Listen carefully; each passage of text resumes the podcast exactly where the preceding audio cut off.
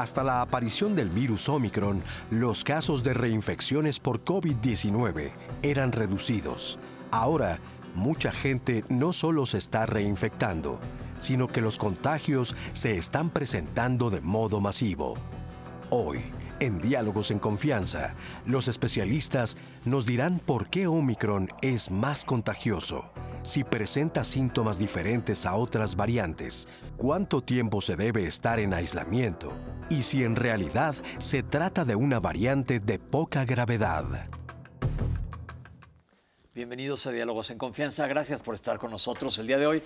Tenemos este tema que normalmente nuestros temas suelen ser medio atemporales, pero ahorita sí es un tema muy importante, el cual vamos a abordar con toda la seriedad posible. Vamos a aclararle sus dudas, vamos a no alarmar a la población, sino a darles las riendas de su propia salud para saber qué hacer, cómo cuidarse ustedes y cómo cuidarnos a todos nosotros. Hoy vamos a platicar de qué está pasando con esta cepa de COVID-19 Omicron.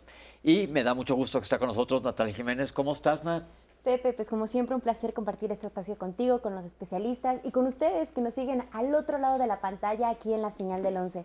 Asimismo, saludo con mucho gusto a nuestros compañeros intérpretes de lengua de señas mexicana. En este momento se encuentra Istiel Caneda y a lo largo del programa estará alternando con Alberto Mujica. Y sí, Pepe, la verdad es que una de las herramientas más poderosas que tenemos durante este periodo de pandemia es la información. Y es por eso que aquí en Diálogos en Confianza les queremos brindar todos los datos acerca de esta nueva cepa que hay y cómo estar bien informados justamente para hacer frente a este periodo. Y recuerden que estamos completamente en vivo en Facebook, en YouTube. Saludo a las personas que ya están conectadas con nosotras, a Alma López, a Cristi Huicho, a Rolando Basabe. Y recuerden que también tenemos una línea telefónica, el 55 51 66 40 00. Así que todas las preguntas que ustedes nos hagan llegar, yo les voy a estar leyendo aquí con el panel de especialistas. Y también los invito a que visiten el blog de Diálogos en Confianza y en Spotify, porque ahí podrán encontrar los programas completos. Así que participen, Pepe, para que juntos construyamos la conversación de hoy.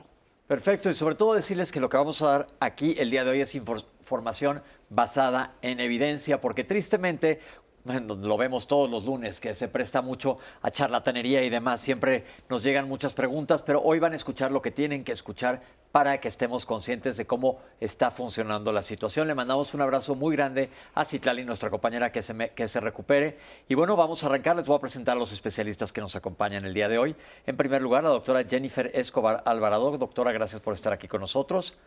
Un placer, gracias. La doctora es neumóloga, especialista en broncoscopía intervencionista y cardioneumología. Le damos la bienvenida al doctor Jorge Eduardo Macías. Gracias, doctor, por estar aquí con nosotros. El doctor es especialista en inmunología clínica y alergia pediátrica. Y le damos la bienvenida al doctor Gabriel Soto. Gracias por estar aquí con nosotros. El doctor es infectólogo del Servicio de Infectología del Instituto Nacional de Cardiología Ignacio Chávez de la Secretaría de Salud y también está en el Hospital San Angelín. Doctores, gracias por estar con nosotros, gracias por, por venir. Sabemos que son tiempos difíciles, hay mucho ausentismo laboral, entonces agradecemos eh, especialmente que, que estén aquí. Y vamos a platicar de Omicron, tenemos unas cápsulas, vamos a irnos basando en ellas. Tenemos aquí la primera con el impacto de Omicron, vamos a verla.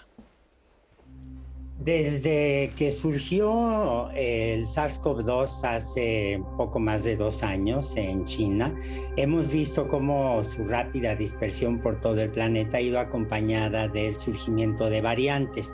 La aparición de las variantes del virus no es más que el proceso normal de evolución de cualquier entidad biológica que se está multiplicando con variación.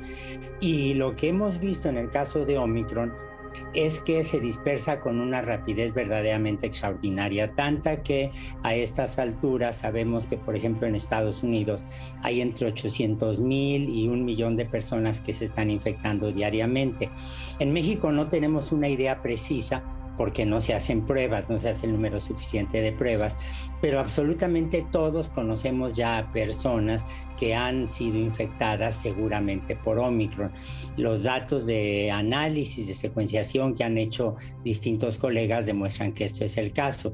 Eh, eh, ¿Esto qué significa? Bueno, el primer riesgo, desde luego, es que Omicron, aunque no causa la severidad de la enfermedad del COVID-19 que vimos con otras eh, variantes, De cualquier manera, en modo alguno se puede calificar como un eh, patógeno leve y corremos el riesgo de que se saturen los hospitales, aunque sea con visitas cortas.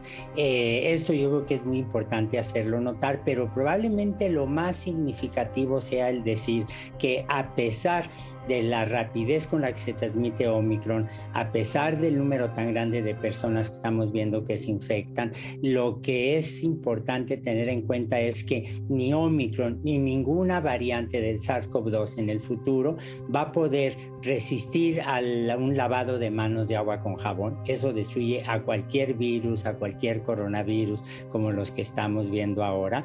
Ninguna variante del SARS-CoV-2 puede atravesar un cubrebocas bien puesto, bien colocado, de buena calidad. Y en ese sentido habría que insistir en que los cubrebocas de tela caseros, que son muy bonitos porque hacen juego con la blusa o con los calcetines, desafortunadamente no tienen el tejido lo cerrado ni las eh, características electrostáticas como para detener el virus. Y finalmente, desde luego, lo que hemos sabido desde un principio, la distancia social como una forma eh, muy adecuada para evitar las infecciones. No hay que pensar que Omicron representa la posibilidad de que la eh, pandemia se termine. Esto es un proceso muy complicado que va a llevar todavía meses con oscilaciones y es importante a toda costa tratar de evitar infectarse. Gracias, doctor. Doctores, arranquemos porque me gustaría que le digan a la gente cuál es la diferencia entre un virus, una bacteria y un parásito. Eh, bueno, eh, básicamente eh, los virus son unidades de material genético que utilizan la maquinaria de las células que tenemos para reproducirse. Las bacterias son los microorganismos más antiguos que hay en la, historia de la Tierra. Nos llevan 4.500 millones de años antes y básicamente viven y conviven con nosotros. Y los, parásitos se encuentran a veces en nuestro cuerpo y pueden provocar enfermedades de manera diferente a las bacterias y los virus. Entonces, si hay una diferencia yo le diría básicamente virus y bacterias. Y algo importante es que los virus no responden a antibióticos porque hay un sobreuso de antibióticos para COVID.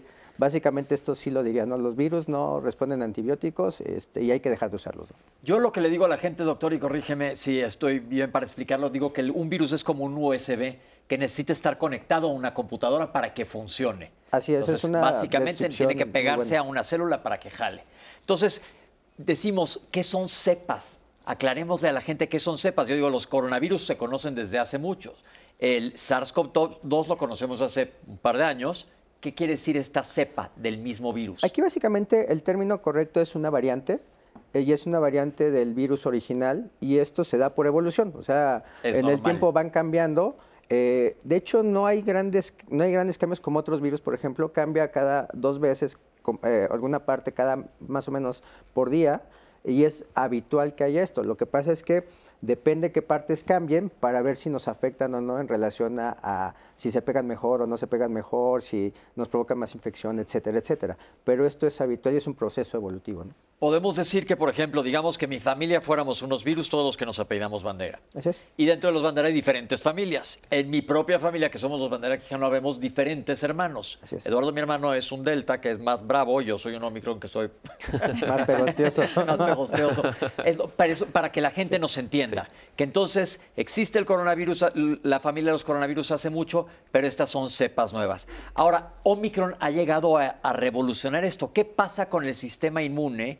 Eh, porque normalmente nosotros sabemos que la gripa normal que nos da todo el tiempo o las, eh, a los niños que continuamente se infectan, muchas veces nuestro sistema inmune está listo para atacar estas infecciones. ¿Qué ha pasado con Omicron?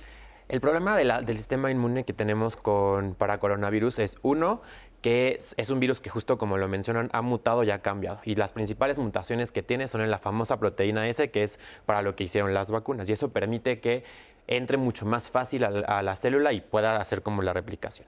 El problema de los virus es que su principal inmunidad es a través de las células, no de los anticuerpos como lo teníamos, eh, que es una de las diferencias también que hacen las bacterias, ¿no?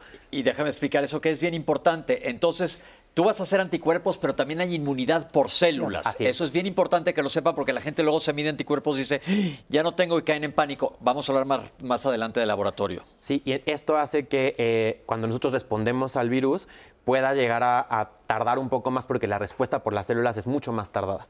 Entonces, al ser un virus nuevo y que tiene estas mutaciones por donde está entrando a la célula, es muy difícil que la inmunidad la podamos medir tal como, como lo dijimos. Eh, la parte celular es muy difícil medirla, se necesitan estudios muy avanzados. Y la parte de anticuerpos, que también lo vimos al principio de la pandemia, solo un porcentaje los estaba generando.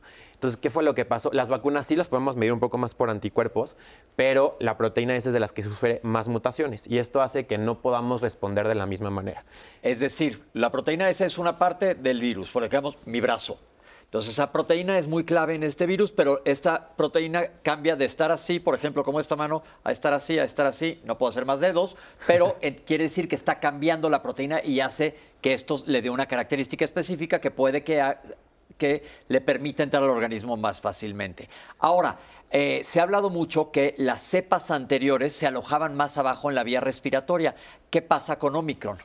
Sí, eh, Omicron es más infecciosa porque eh, tiene mayor afectación al tracto respiratorio, o sea, se, replica em, principalmente en el tracto respiratorio superior. Incluso hay unos estudios este, de Hong Kong muy recientes que dice que incluso podría llegar al bronquio, pero no a los pulmones. Entonces sí se han dado casos este, muy aislados pero la mayor replicación es en la vía aérea superior. Cuando te refieres al pulmón, el bronquio es parte del pulmón, te estás refiriendo a la parte más distal, aquí les hemos platicado anatomía, que si fuera un racimo de uvas, uvas los alvéolos que están chiquititos, hasta allá es donde se lleva el intercambio de gases, es decir, el oxígeno contra el dióxido de carbono. Ahí es donde se estaba replicando anteriormente, afectando más el área respiratoria y ahora estamos viendo más síntomas arriba. Pero alguien nos podría decir, oiga, pero yo perdí el olfato y ese está acá arriba y ahora no lo vemos. Es decir, las cepas anteriores abarcaban más completo el árbol respiratorio que lo que estamos viendo ahora.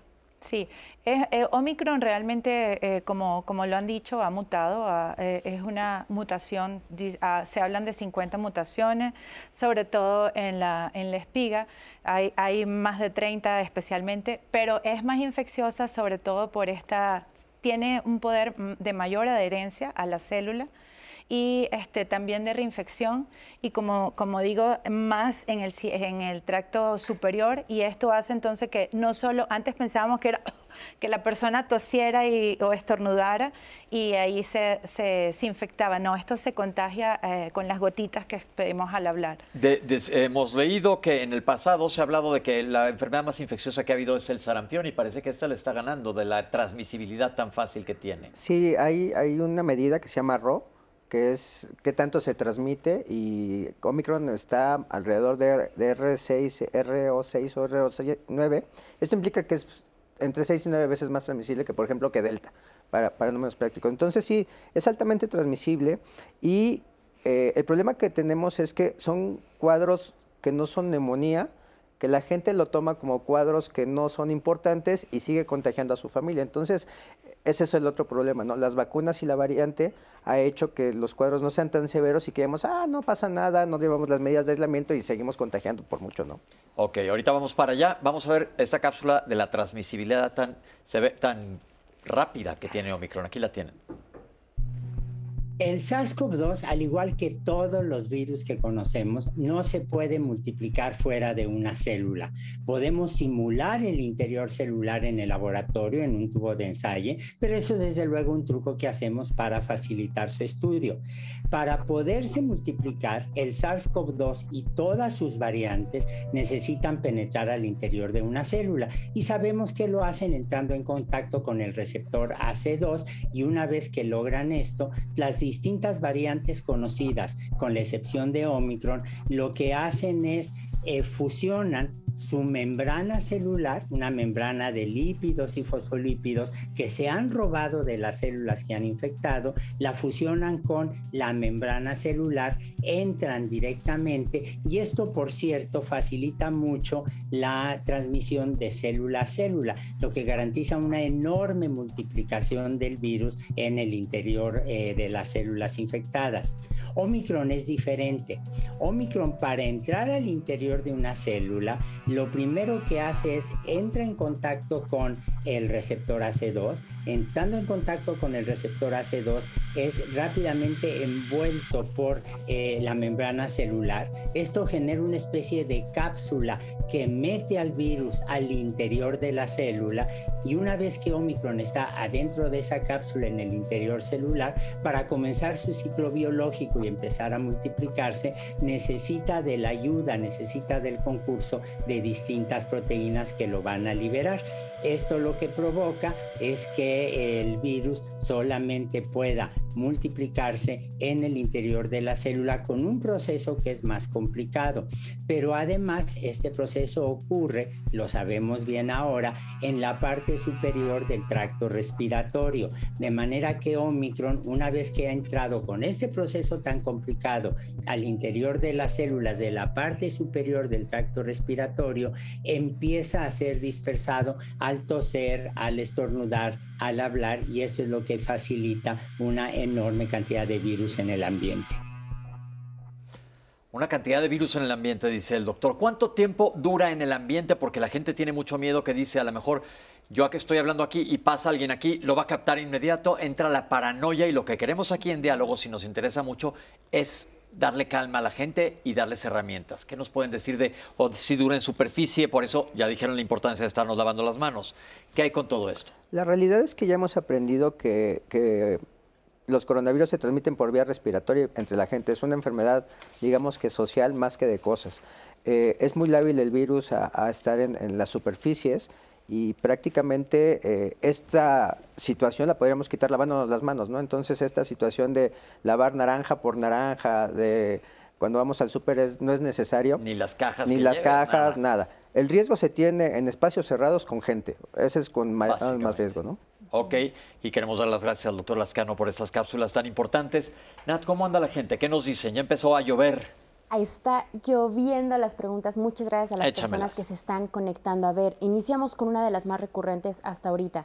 Bere González nos dice, ¿cuánto tiempo debo esperar para la vacuna de refuerzo después de haber tenido síntomas y haber estado aislada?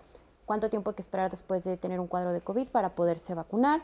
Nos dice Rita Fuentes, salí positiva a COVID y actualmente estoy tomando aciclovir y prednisona. Ya me toca la tercera dosis de la vacuna el jueves. ¿Me la puedo poner? También nos dice Sol Ole Aguilar, este virus algún día se quitará o se quedará para siempre y con el paso del tiempo será visto como una gripe normal. En el mismo sentido, Ramón Reyes, siento que el virus ya está perdiendo virulencia y se está denigrando y es menos peligroso. Una de las ideas que más prevalece, que ya no es tan peligroso.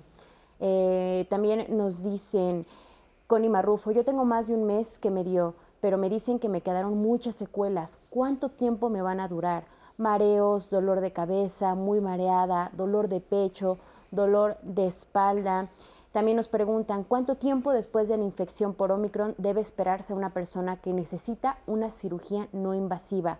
¿Se la pueden realizar? Nos preguntan también nos lleva, nos, bueno, si no tengo síntomas, pero conviví con personas con COVID, me puedo poner mi tercera dosis.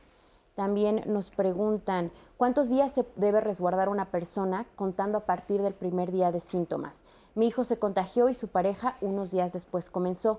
Él ya se debe presentar a trabajar. ¿Es esto correcto? También nos preguntan, en este momento tenemos a Omicron en el ambiente, pero siguen las demás variantes en el mundo. Pregunta, ¿podemos infectarnos del coronavirus original? ¿Qué es lo que pasa en esta situación? También nos dicen, el martes me pusieron el refuerzo con Moderna. El miércoles empecé con dolor de cabeza, náuseas y malestar general. El jueves con fiebre recurrente y la cabeza me estalla. El viernes me hice la prueba y fue positiva ya con tratamiento, pero el dolor de cabeza y espalda no se quita, solo por momentos. ¿Esto es normal? Mis hijas de 17 y 15 también salieron positivas. Está dando mucho esto, Pepe. Personas que son positivas y, bueno, se, vacunan sin, saberlo. También es verdad que cuando se contagia un miembro de la familia no debemos aislarlo porque al final de cuentas todos los de la familia o los que conviven se van a, eh, se van a contagiar. Nos dice Araceli Verona, yo estoy en confinamiento porque tengo Omicron y me interesa mucho el tema. Empieza siendo una gripa muy fuerte, pero no se pierde el gusto ni el olfato, solo es la ronquera, tos, escurrimiento nasal y ya después muchas flemas, pero ya estoy mucho mejor. También nos dicen, yo cuido a mi familia dando test, agua de sabor, frutas y tomamos ibuprofeno, paracetamol, naproxeno, ácido acetil salicílico, vitaminas, minerales de las que se venden en las farmacias y nos desparasitamos. ¿Cuál es la opinión que hay acerca de este tipo de, de medidas que se están tomando en algunas familias? También nos dice Elías Acosta, después de haber tenido COVID, ¿cuánto tiempo después puedo recontagiarme? ¿Cuántos meses quedo inmune? La pregunta también sería, ¿se genera inmunidad después de presentar un cuadro así? Y finalmente, Mayrin Sagrab, en esta variante se pueden dar síntomas como diarrea, vómitos y eh, eh, eructar mucho. ¿Cuántos días duran en caso de ser así, Pepe? Lo que hasta ahorita nos ha llegado. Perfecto. Recuerden que todas las preguntas nos las van a contestar los especialistas en el último bloque, en, o a menos que salgan a lo largo de la plática, que muchas veces van a ver que van a, salir los comentarios. Eh, la gente nos pregunta también, y ahorita me lo dijeron por aquí, eh, cuando decimos variante o cepa, estamos diciendo básicamente lo mismo, es, es lo mismo. Podemos utilizar la palabra cepa o variante, pero hoy estamos enfocándonos en Omicron. ¿Ok? Entonces, doctores, ya dijimos, lo que tenemos que seguir haciendo es aislarnos, cubrebocas, lavarnos las manos es lo principal, porque la gente tiene mucho miedo de otra vez hay que lavar todo y la sana distancia, que es importantísimo. Entonces, eh, algo que les quiero preguntar, se ha hablado mucho sobre la vacunación a nivel masiva, que gracias a Dios se está llevando a cabo en el mundo, pero ¿es cierto que es más fácil que un virus mute en alguien que no está vacunado que en alguien que sí está vacunado? La verdad es que no se ha visto que en una persona no vacunada, lo que hacen las vacunas es eh, exponernos a una parte del virus. Y eso hace que nuestro cuerpo pueda responder de una manera más rápida si nos llegamos a exponer al virus completo. Pero eso no quiere decir que en una persona no vacunada, el virus lo que va a hacer es va a replicarse de manera más rápida y puede ah, causar una infección ya sea o más grave o que se tarde más tiempo en controlarla porque la respuesta de nuestras defensas se va a tardar en, controlarla. Pero que eso permita que mute más, eso va a ser en cualquier parte donde donde el virus se pueda replicar, esté la persona vacunada o no vacunada, la replicación del virus va a seguir exactamente igual y ahí es donde podría correr el riesgo de tener una mutación. Ok. Pero la vacunación no afecta la mutación. Ahora, hablando, hablando de, miedos, porque queremos aquí quitar el miedo y dar armas de responsabilidad a la gente, dicen, el virus ahora está más leve. Eh, es un arma de dos filos decir eso. ¿Lo podrían explicar por qué? Yo, yo diría que más bien no tenemos cuadros tan graves, que no es lo mismo que decir que es más leve. porque eh, hay pacientes que tienen tos por dos, tres, cuatro, cinco semanas Presente. Yo eh, cuatro o cinco, sí. Entonces, no son cuadros de que me duren uno o dos días. Eh, hay mucha congestión nasal, hay dolor de garganta. El dolor, el dolor de garganta puede ser muy importante. Eh, si no llegan los pacientes con neumonía al hospital, que es a lo que nos referimos. Pero hay que tener cuidado con esto, porque en números absolutos vamos a poner como que se infectaran 10 veces más que Delta. Es un poco menos, pero es para números absolutos. Si nos infectamos 10 veces más y tenemos menos graves, con un 20% vamos a saturar los hospitales, simplemente por cuestiones de matemáticas. Se los voy a explicar muy fácilmente. Voy a decir números que no son reales, pero es una explicación. Si con Delta de 10 personas se iban 4 al hospital, por así decirlo, con Omicron probablemente se vaya una. Pero Delta infectaba a 500 personas, Omicron infecta a 5 millones. Entonces, ¿qué pasa? Los números se van altísimos y esto es lo que está preocupando, porque ustedes neumólogos están recibiendo aún neumonías, gente con insuficiencia respiratoria grave. ¿Qué está pasando? Sí, yo creo que no lo tenemos que subestimar. Eh, sí son síntomas muy leves, posiblemente inicialmente, pero recordar que, que somos, tenemos mucha población de riesgo el sobrepeso y, la obesidad nos ha dado, este, como dicen en la torre eh, aquí en México. Entonces, este, ha sido por eso que hemos tenido casos tan graves, sobre todo con la variante Delta, y eh, está afectando sobre todo a los pacientes que no están vacunados.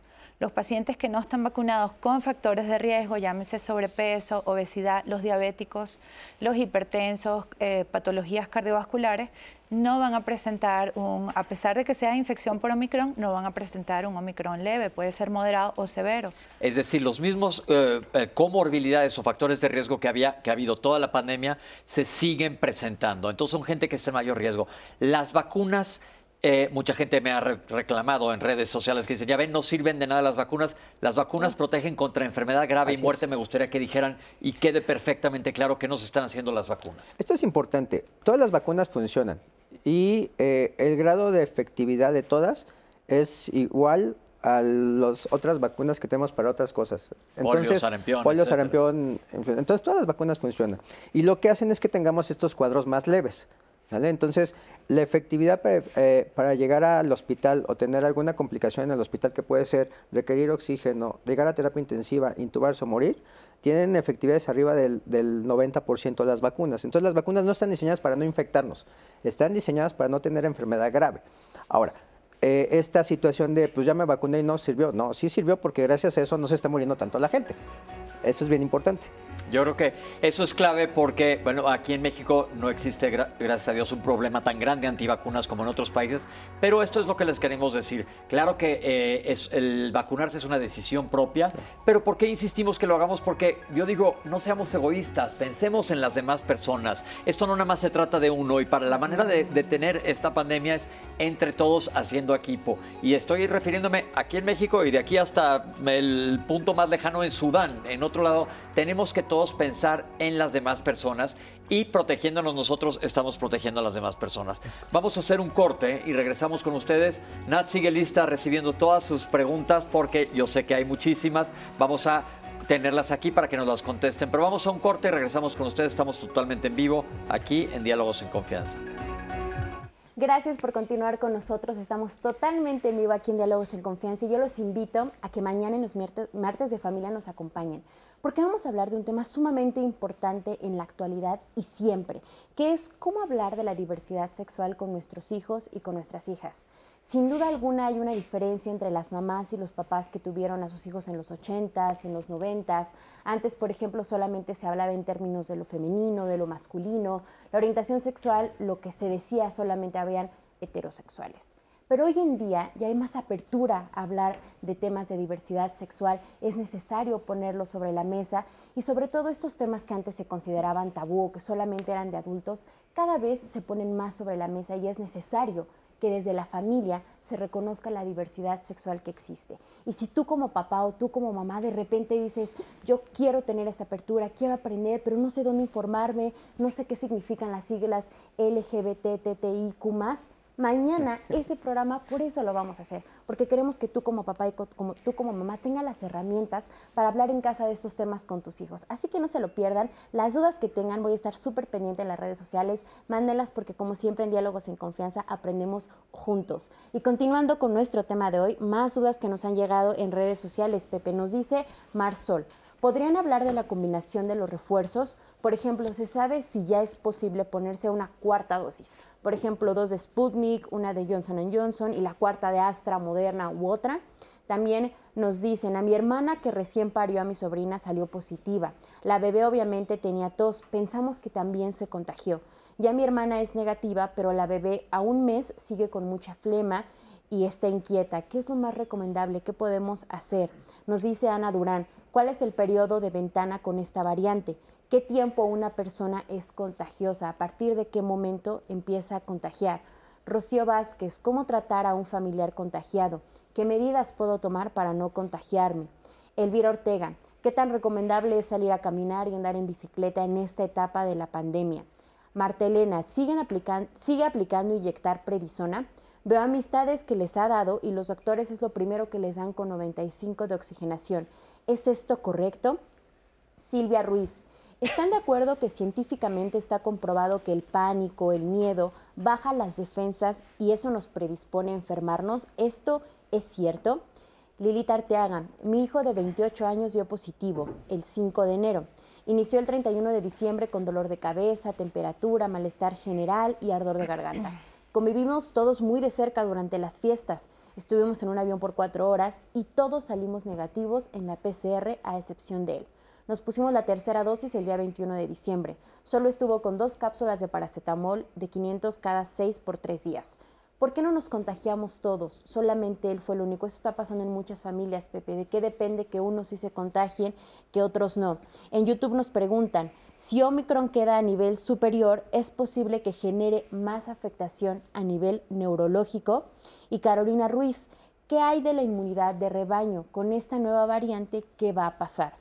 También nos preguntan, ¿cuánto tiempo debo dejar para ponerme la segunda dosis o mi refuerzo? ¿Cuál, es el periodo que se debe dejar entre vacunas? Y una de las dudas más recurrentes, Pepe, que están llegando es sobre los síntomas.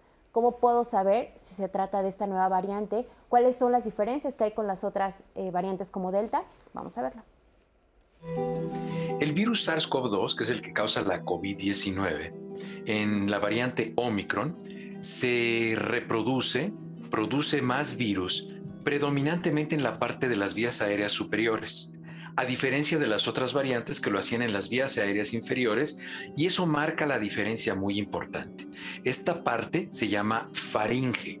Está la faringe que está en la boca, está la faringe que está en la nariz y está la faringe que está en el cuello. En esa parte se reproduce Omicron, la variante de SARS-CoV-2. Y es por eso que los síntomas son predominantemente cambios en la voz, dolor en la garganta, se eleva un poco la temperatura, pueden doler los músculos y hay dos características muy particulares de la variante Omicron de SARS-CoV-2. Causa sudoración nocturna. Los pacientes durante la noche presentan una gran cantidad de sudor, se fatigan mucho porque se deshidratan, duelen los músculos y prácticamente los pacientes duermen muchas horas durante el día a diferencia de las otras variantes que los pacientes tenían tos y dificultad respiratoria.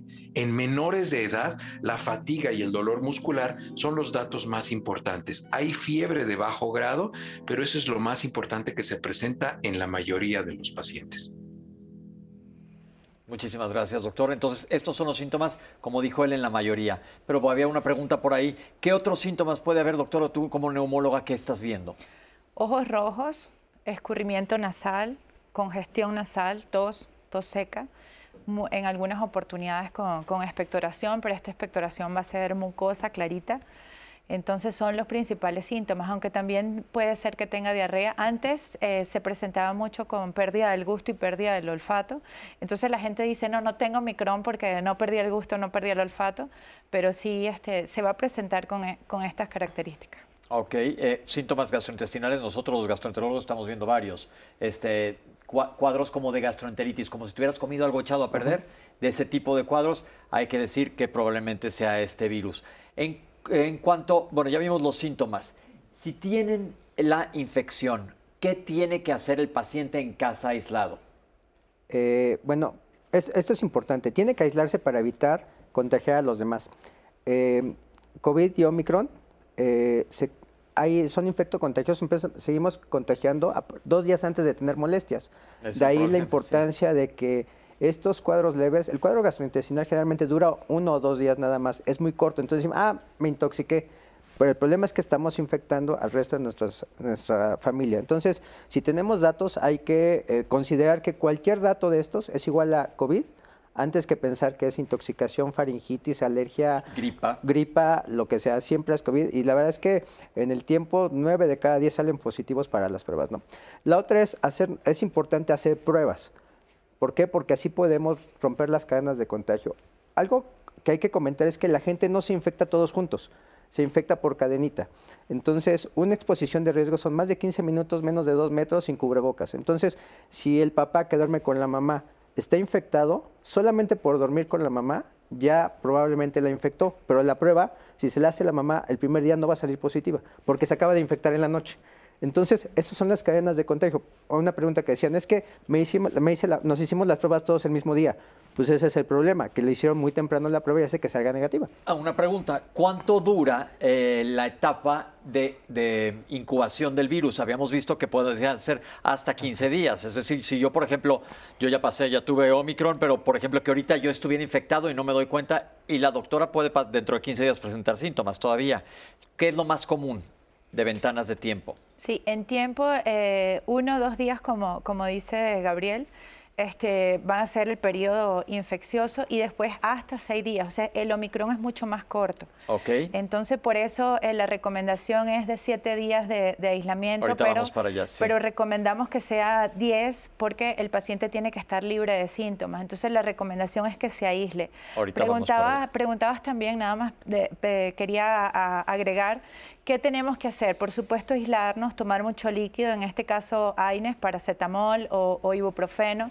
de preferencia la habitación que esté ventilada y por supuesto eh, tener un oxímetro a la mano para medir la saturación porque esto es lo que nos va a definir la gravedad. Algo importantísimo, la saturación de oxígeno que nos medimos con un oxímetro te lo pones y lo dejas ahí un ratito porque en el primer segundo puede que se baje o se suba mucho, déjalo ahí unos 40, 50 segundos y léelo con calma. Si baja de 90, ¿qué hay que hacer? ¿Llamarle a quién? ¿A qué médico? ¿Qué especialista? ¿Un infectólogo? ¿Un neumólogo? ¿Un alergólogo? ¿A quién le hablamos?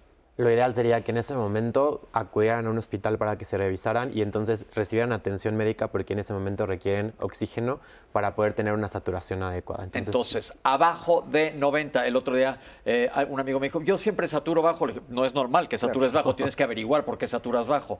Porque si estás saturando abajo de 90, hay algo que está pasando. Yo aclararía dos cosas. Uno, hay que cambiar las pilas de los oxímetros porque los oxímetros ya es, es no es poca la gente que mide bajo la oxigenación, pero porque la pila está mal. Se toman decisiones en base a esa medición, entonces tenemos que estar seguros que la medición sea correcta. Y la otra es, tenemos que llegar al hospital de manera temprana porque hay armamento para frenar la respuesta inflamatoria.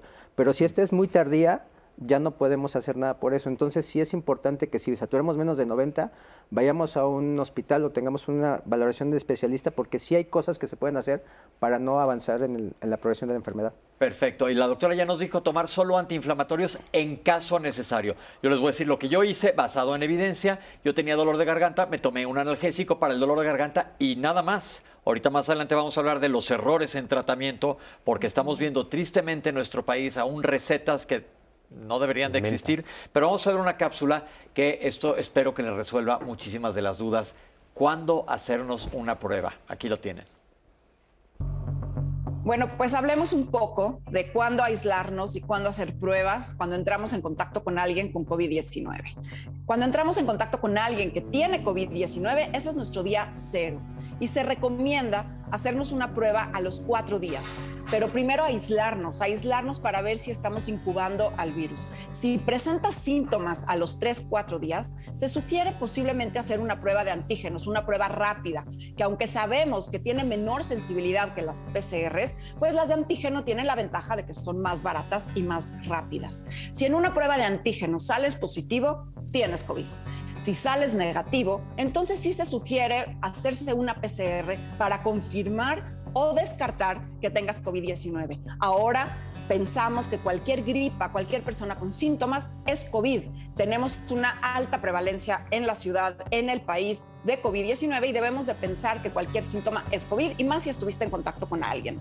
Recordemos que los, nos aislamos por dos objetivos. Por un lado, nos aislamos para cortar la cadena de contagios y no contagiar y no seguir propagando este virus y también para poder estar en observación, porque es importante poder ir monitoreando nuestra temperatura, nuestra oxigenación y además poder estar conscientes de que tenemos el virus y poderlo sanar mejor.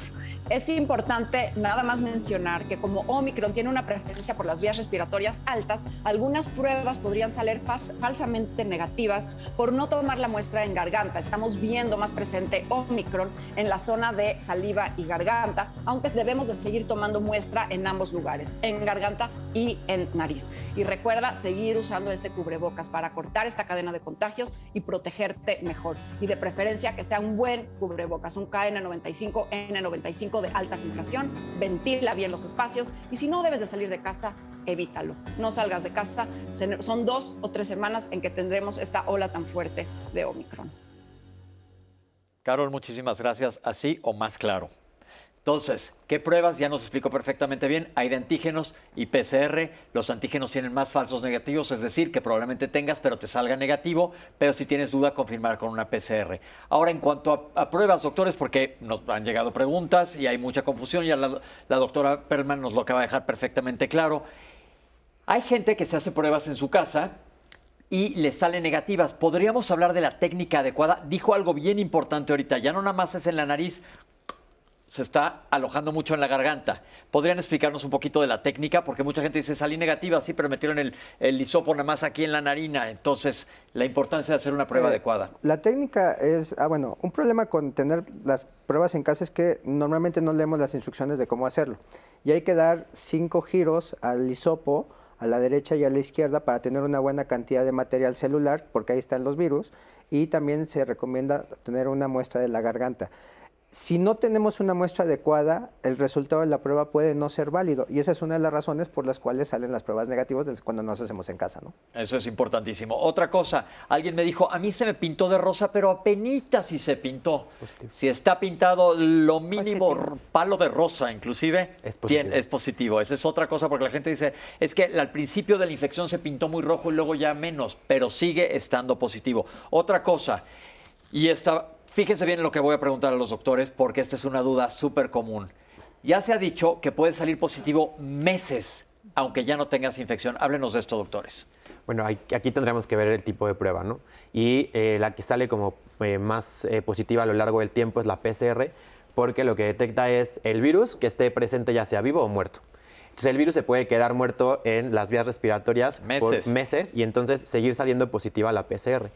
Contrario a el antígeno, que son los que normalmente, aparte de que dan más falsos negativos, lo que mide el antígeno es la replicación del virus. Entonces, si el virus se dejó de replicar, el antígeno puede llegar a salir negativo, pero la PCR, el, virus sigue estando presente aunque esté muerto, y entonces la PCR sigue saliendo positiva. Ok, entonces, pero también en temas laborales, no es necesario hacerse una prueba para regresar a trabajar, doctores. Si no es necesario, no se pide, no, ya eh, no es eh, mandatorio hacer prueba de PCR para que salga negativa. Ni de antígeno tampoco. Ni de antígeno para, regresar, a, trabajar. Esto es importante porque en muchas, muchas ocasiones recursos humanos de diferentes compañías les están pidiendo la prueba. Esto coménteselo a su gente de recursos humanos. Esto está totalmente ya descrito, basado en evidencia. No es necesario hacerte prueba, nada más que cumplas con cuarentena, de la cual vamos a hablar ahorita. Doctores, ¿pruebas de saliva funcionan? Eh, en Omicron no sabemos. Eh, eh, esa es la respuesta real, ¿no? Todavía no, hay pues suficiente evidencia para decir si funciona o no funciona. Sí sabemos que se replica mejor el virus en la garganta, pero no sabemos con Omicron qué tanta validez tenemos la prueba. La realidad es que no sabemos. Ahora, cualquier prueba es válida. Nosotros decimos aquí, tienen que estar avaladas con, por COFEPRIS. ¿Cómo averigua eso la persona? Uno, en los laboratorios, lo más seguro sería ir a un laboratorio en donde te van a realizar la prueba, ¿no? Que están las dos PCR antígenos, ya sea laboratorio u hospitales, que esas son las, ellos están teniendo las pruebas avaladas. Y otra forma de saberlo es que normalmente en las cajas de las pruebas viene ahí que está avalado por COFEPRIS, que como bien lo mencionan las de saliva, por ejemplo, en algún momento las avalaron para las variantes anteriores, pero lo que, lo que, lo que tenemos actualmente con Omicron es que realmente no sabemos si puedan ser válidas. Entonces, por eso que no estamos usando las de saliva como escrutinio para, ok, este y le repito lo que acaba de decir el doctor hace unos minutos, se hace por la nariz y por la garganta, ¿ok? Porque ahí se está alojando mucho el virus, en la, en la nasofaringe y en la orofaringe. Me acuerdo de anatomía, como debe de ser. Doctores, hablemos de aislamiento. Ya nos dijo la doctora Carol que apenas empieces con síntomas, aíslate y lo tomes como tu día cero. Yo sé que nadie nos gusta estar encerrados, pero la gente se brinca. Ah, es mi día uno. No, es tu día cero, lo dije desde el otro día. ¿Cuánto debe durar el aislamiento? A partir del 27 de diciembre cambiaron los lineamientos. Creo que una de las principales diferencias que tenemos que hacer es qué es cuarentena y qué es aislamiento. Ok. Cuarentena es, yo estuve expuesto al virus, no sé si lo tengo y entonces me tengo que quedar resguardado para, para ver si presento síntomas. Y entonces, en dado caso de que presente síntomas y me haga una prueba, empieza el aislamiento y bien como, como lo acabas de decir, Pepe, empieza, y ese es tu día cero, no el día que te contagiaste. Porque si no, empiezan a cortar los tiempos y entonces, ah, pero me contagié el 31 de diciembre porque estaba en contacto con mis amigos y empecé con síntomas el 4, entonces ya nada más me quedan cuatro días de aislamiento y entonces es lo que hace que estemos perdurando el contagio entre los, las personas con las que vivimos. Entonces, el primer día de tus síntomas, primer día que empezaste con síntomas, día cero, ¿ok? ¿Ya? Y ahí vamos a contar 10 días. Son 5 días de estar prácticamente encerrado si tienes la enfermedad. A partir del quinto día puedes salir, pero puedes seguir contagioso, entonces tienes que usar una, una máquina, una, máscara que te quede perfectamente bien ajustada. Esto es muy importante porque lo que buscamos es, como dijo la doctora, prevenir el contagio. Esto es importantísimo. Ahora, contamos desde día cero asintomáticos. En muchos lugares están haciendo pruebas de escrutinio. Yo he gente que hace producciones y demás de repente, pues yo no tengo ningún síntoma y salí positivo. El día que sales positivo es tu día cero. ¿Ok? Entonces volvemos a contar 10 días de aislamiento a partir de día cero. Entonces, yo creo que ya no está quedando ninguna duda, algo que quieran agregar sobre esto. Sí, eh, con respecto a los cuidadores. Si, si tenemos cuidadores, este, eh, una persona está infectada en casa y yo voy a ir a asistirle, tiene que usar cubreboca. Y se recomienda que estos cuidadores no tengan de preferencia factores de riesgo, porque el riesgo de infección es muy alto y, este, por supuesto, el lavado de manos continuamente. Siempre que estés en contacto con el paciente, te laves las manos. Ahora, la pregunta de los 64 mil millones, ya le agregué millones, porque cuando yo era chico eran nada más 64 mil pesos. ¿Por qué hay personas que están en contacto con alguien, como decíamos, y ha habido llamadas, una esposa duerme con un señor que ha estado infectado y no le pasó nada, ¿por qué unos sí se infectan y otros no? Muy probablemente lo que pasa es que estamos haciendo pruebas en, en tiempos inadecuados y esto lo vemos muy frecuentemente. Eh, vuelvo a lo mismo. Este, mi esposo se hizo la prueba, yo me la hice al día siguiente, salí negativa. Si esperamos, como dijeron en la cápsula, de tres a cinco días, muy probablemente salga positiva. Lo que pasa es que la gente se queda con la idea de que esa prueba ya es definitiva. No, las pruebas hay que hacerlo más o menos tres a cinco días después del contacto de alto riesgo. ¿no? Pero aún así, a pesar de contactos de alto riesgo, hemos escuchado de familias de, híjole, estuvimos todos juntos en el coche, nos fuimos hasta Acapulco y venía uno infectado y unos no se infectaron. ¿Sabemos por qué algunas personas no se infectan? Ahí a lo que le estaríamos apostando es que a, las defensas de cada persona, ¿no? Y cada persona va a responder diferente al virus. Uno, el estado de vacunación de todas las personas que están rodeando. Si ya tienes un esquema completo, puede ser que hayas detenido la entrada del virus y tú no desarrolles la enfermedad. O tu infección haya sido tan corta que no, las pruebas llegan a salir negativas en el momento que las hayas detectado, ¿no? Y eso sería como una de las, de las opciones. Perfecto. Sí, y no, no olvidemos los asintomáticos. O sea, hay personas que no van a tener síntomas y son asintomáticos y van a seguir infectando y la cadena este, va a continuar. Eso es importante porque muchas veces puede haber sido que tú ya tuviste la enfermedad y ni cuenta te diste y entonces estás inmune por ese momento. Y viene otra pregunta capciosa. Ahora con Omicron, si yo tuve, yo, aquí se los pregunto, yo soy el paciente ahorita, tuve Omicron ahorita a principios de año, ¿cuánto tiempo duraré inmune? Es una pregunta muy difícil porque realmente apenas estamos viendo los contagios con Omicron. No lo sabemos. La respuesta es que no se han hecho estudios de pacientes que estén infectados y posteriormente ver cuánto tiempo duran para no poderse reinfectar. Porque lo que estamos viendo con Omicron es que hay una alta tasa de reinfección. De reinfección de COVID más no de Omicron. Exacto, de COVID. Ok, eso es bien importante que hagamos la diferencia. Tú pudiste haber tenido Delta o Alfa de las variantes anteriores, pero ahora te infectaste otra vez. Ah, pues, entonces, ¿qué onda con las anteriores? No, Omicron está reinfectando lo que también se ha leído es que Omicron te protege contra las otras cepas o variantes. Eso sí, Omicron te protege contra las anteriores, pero no sabemos cuánto, por ejemplo, yo que ya tuve un, dos, tres por mí, miles de compañeros y gente que nos está viendo en la televisión, que acabamos de infectarnos, cuánto tiempo nos va a durar, esto lo sabremos en unos meses y esperemos que si hay esta cantidad de infecciones, nos lleve y les los voy a poner en una encrucijada. Con tanta infección, de repente el virus ya no va a tener para dónde ir. ¿Qué es inmunidad de rebaño y cómo están viendo, doctores, que vaya a pasar esto? ¿Podemos llegar a ello? Pues la inmunidad de rebaño primero es cuando ya un porcentaje muy alto, se habla de entre el 70 y el 80% de la población, tiene inmunidad contra el virus y entonces aquel 20% o 30% que queda que no tiene inmunidad, se protege como de manera de que el virus ya no se va a esparcir, justo porque lo que estamos apostándole a la inmunidad es que disminuimos la replicación viral y por lo tanto disminuimos la forma en cómo podemos llegar a contagiar. El problema es que con estas variantes y estas mutaciones no sabemos cómo se va a comportar. Y justo la OMS acaba de salir el desplegado de que pasarlo a endemia, que sería disminuirlo como pandemia y que ya se va a quedar este virus como una gripe, como lo, estaban, como lo estaban manejando, es que es muy difícil porque aparte este virus ha venido a revolucionar incluso todo lo teórico que tiene que ver con los virus.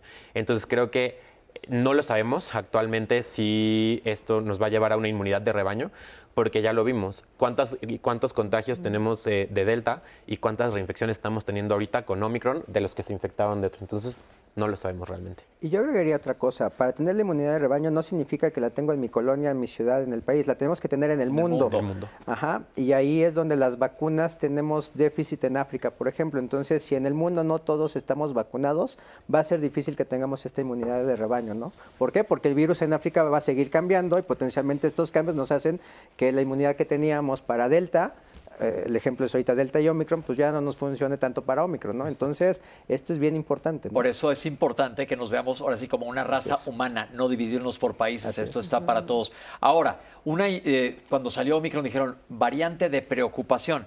¿Podría volver a pasar que eventualmente tengamos una variante de preocupación más adelante? Por supuesto que y que sí. pueda ser o más leve o más agresiva. Por supuesto que sí. Ok, podría ser, no estamos en eso, no nos pongamos nerviosos, pero, pero existe la posibilidad. Entonces, seguir tomando las medidas que estamos hasta ahorita. Nat, ¿qué nos dice la gente? Tenemos más llamadas. Nos dice Silvia Castañeda, hace un año pasado me dio COVID. Hace, año, hace un año me dio COVID. A mi hijo también. A la fecha aún nos arde la espalda. ¿Esto es normal? Porque a mi hijo hay sabores que aún le saben feo, como la mantequilla o el refresco de cola. Nos marcó también Marta Juárez. Mi hijo salió positivo con una prueba PCR hace 12 días. Actualmente tiene dolor de garganta. ¿Serán síntomas de Omicron? También en Facebook nos preguntaban, una persona que tuvo diagnóstico positivo a los 15 días dice que continúa con síntomas. Si es posible que se reintegre a trabajar o todavía debe seguir aislada esta persona. Teresa Sánchez, existen rumores de que existe una manifestación o un tipo de ronchas parecidas a las alergias derivadas de las vacunas. El doctor más cercano menciona que las vacunas se componen de metales pesados. ¿Esto es verdad? Una duda sobre las vacunas nos llega. También nos dice Socorro, yo tengo mucha duda respecto a unas pruebas de anticuerpos que me hice.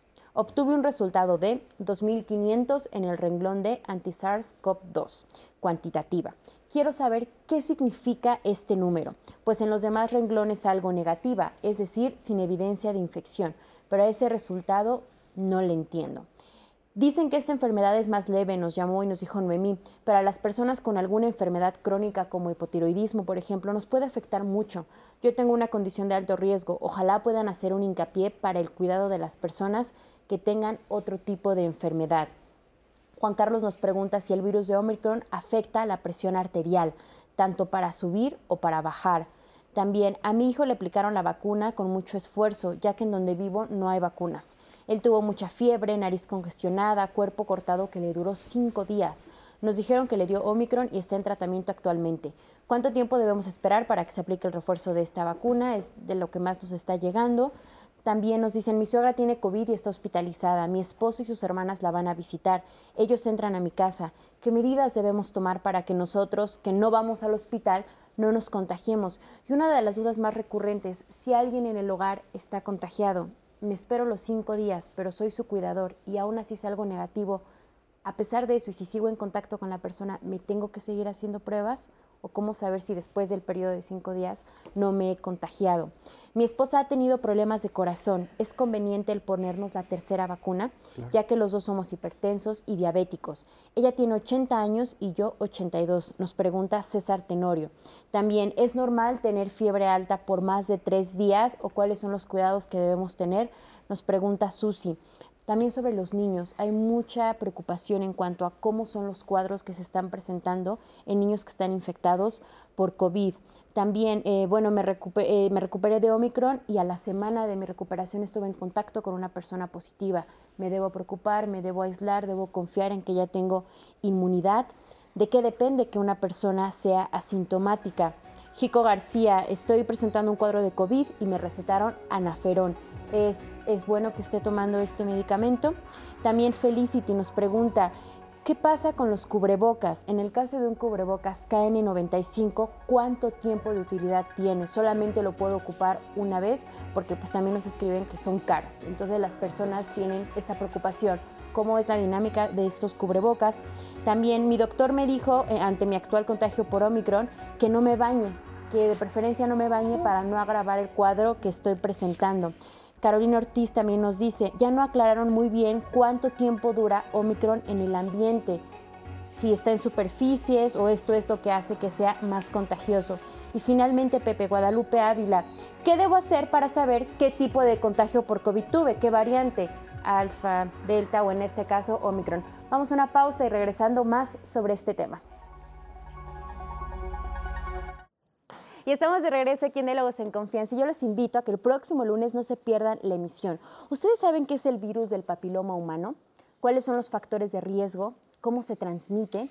Y sobre todo la relación que tiene con otros virus y por ejemplo con el cáncer cervicuterino. ¿Qué pasa con las vacunas y cómo debemos tener estudios, por ejemplo, como el Papa Nicolau para un diagnóstico oportuno? De esto vamos a hablar la próxima semana, no se lo pierdan nuestro tema, el virus del papiloma humano. Y continuando con nuestro tema de hoy, Pepe, nos siguen llegando muchas preguntas. Nos dicen, por ejemplo, eh, nos siguen preguntando por qué solamente hay personas en familias que solamente uno sale, por ejemplo, positivo. Nos dicen, a mis hijos les inyectaron garcilaza y nuberase. ¿Estuvo bien o no? También, ¿cuál es el periodo de incubación de Omicron? ¿Cómo funciona? Mi hijo tiene 28 años, tiene COVID y quiero saber si es normal que tenga mareos. Nos preguntan, aclaren si las otras variantes ya desaparecieron o qué está pasando con ellas, por qué se habla tanto ahora de Omicron y de las otras ya no tanto. Y bueno, vamos a ver ahora una cápsula en la que nos hablan de cuál es la relación que hay entre las vacunas y la gravedad que presentamos en caso de estar contagiados por COVID. Vamos a verlo. Probablemente la herramienta más útil que tenemos para combatir esta pandemia de COVID-19 causada por SARS-CoV-2 y todas sus variantes son las vacunas. Esta pandemia va a estar marcada por la velocidad en que se produjeron las vacunas. Fue una velocidad muy acelerada para atender un problema muy grave a nivel mundial. Las vacunas hacen dos cosas importantes. Disminuyen el riesgo individual y disminuyen el riesgo colectivo. En la persona, el riesgo individual es que disminuyen la posibilidad de que el virus se pueda unir a la célula, meterse, reproducirse y causar una enfermedad grave en las personas. A nivel comunitario, el riesgo se disminuye porque la persona vacunada evita que el virus se reproduzca de manera importante aun cuando se infecte y eso hace que no lo pueda transmitir a otras personas. Es decir, las vacunas para COVID y para cualquier otra enfermedad son un acto de conciencia personal y de conciencia comunitaria que protege a todos los demás. Por eso la recomendación es vacúnense.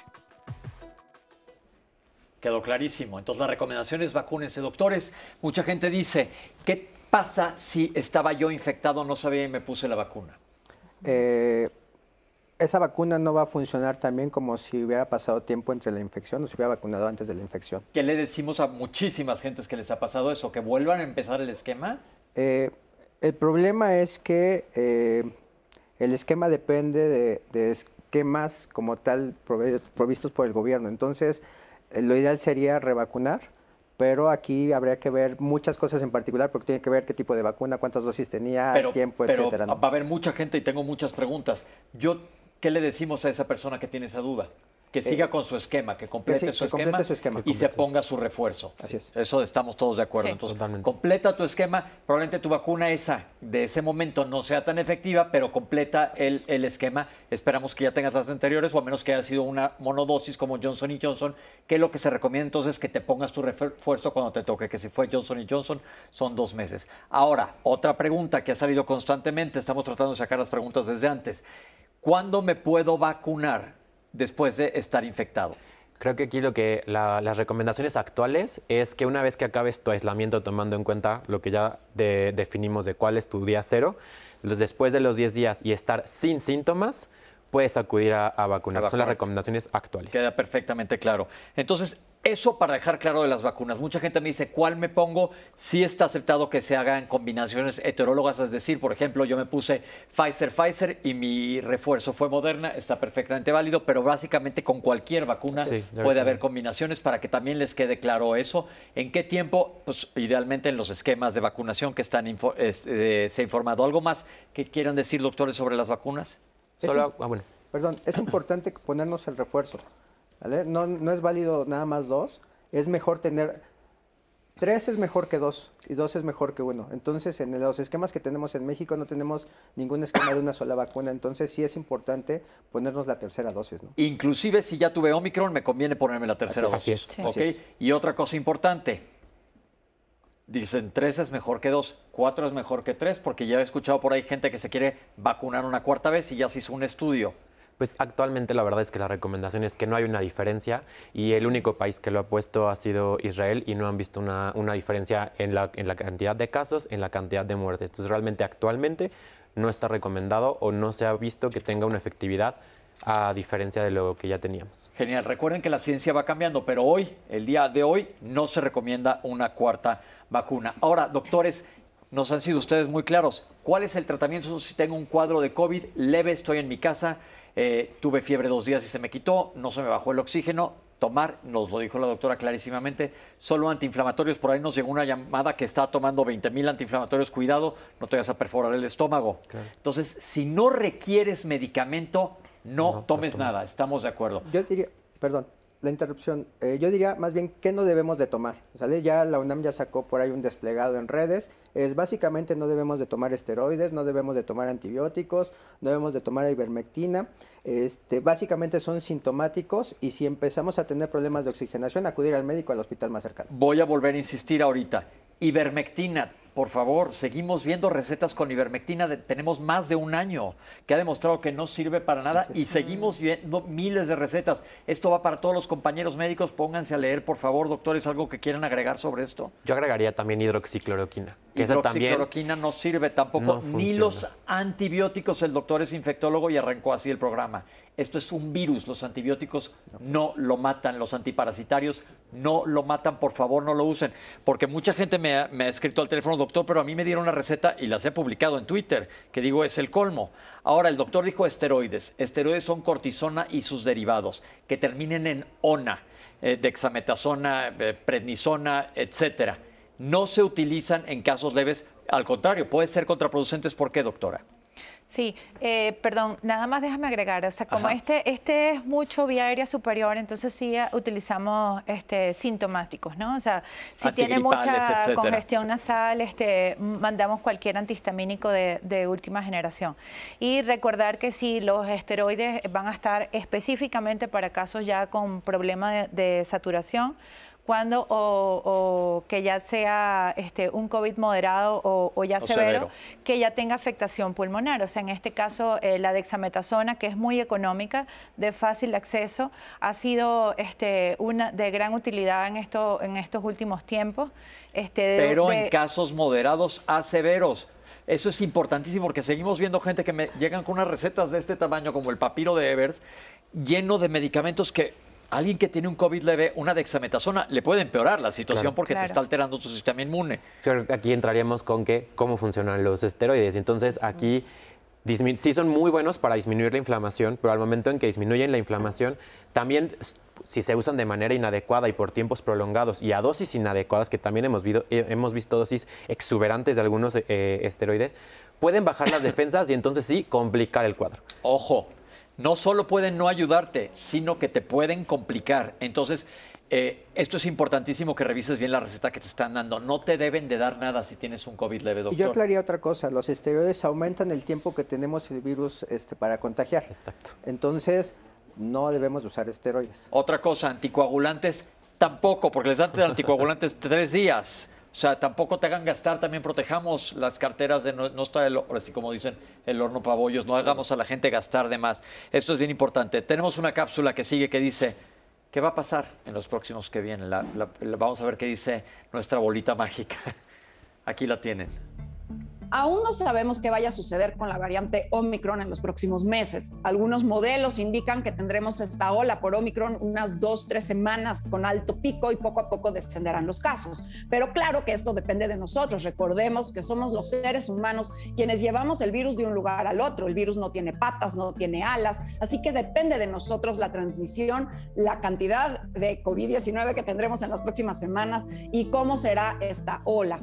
Pero ¿qué pasará después? Recordemos que el virus, entre más alternativas y más oportunidades le demos de seguir cambiando, pues seguirá posiblemente cambiando. Por eso debemos de prevenir más casos, por eso debemos de evitar tantos contagios. Entre más casos tenemos, más chance le estamos dando al virus de perfeccionarse y de buscar mejores alternativas de sí mismo. Y esas son las mutaciones y estas son las nuevas variantes. Posible Omicron no sea la última variante, pero lo que sí veremos posiblemente es una alta inmunidad que dejará Omicron porque son tantas personas contagiadas que posiblemente dejará una inmunidad y entonces veamos a COVID-19 poco a poco convertirse en una enfermedad endémica, es decir, que ya no le da una amenaza a la sociedad como es la pandemia, sino que será ya una circulación más controlada, porque con tantas personas ya vacunadas, que espero cada vez seamos más, y aunado a tantas personas que han eh, pasado COVID-19 por Omicron, esta inmunidad hará una pared importante para que poco a poco COVID se vaya convirtiendo en una enfermedad de circulación controlada, como lo es otras enfermedades como la influenza, por ejemplo, que aparece de forma eh, temporal, de forma esta, eh, por estaciones, digamos, principalmente en los meses de invierno, en los meses de frío. No sabemos todavía si esta será realmente nuestra última ola pandémica, pero muchos expertos piensan que posiblemente sí lo sea. Entonces, por eso, con más eh, atención te digo, te pido que cortemos estas cadenas de contagios para que el pico pase más rápido, para que le demos menos oportunidades al virus de seguir cambiando y porque son dos, tres semanas, cuatro semanas de paciencia para posiblemente ya ver la caída de Omicron en el país, de COVID-19 y entrar ya a una etapa distinta de la pandemia.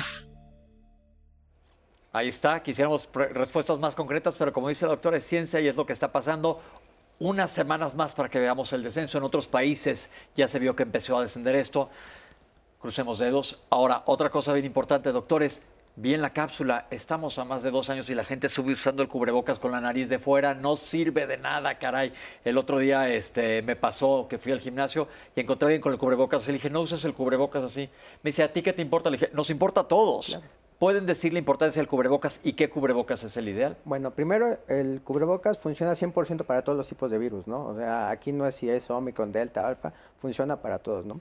Eh, algo que se ha visto con Omicron es que los cubrebocas de tela o de unicapa no sirven y nos favorece, es igual a no usarlo y podemos estar contagiando a los demás.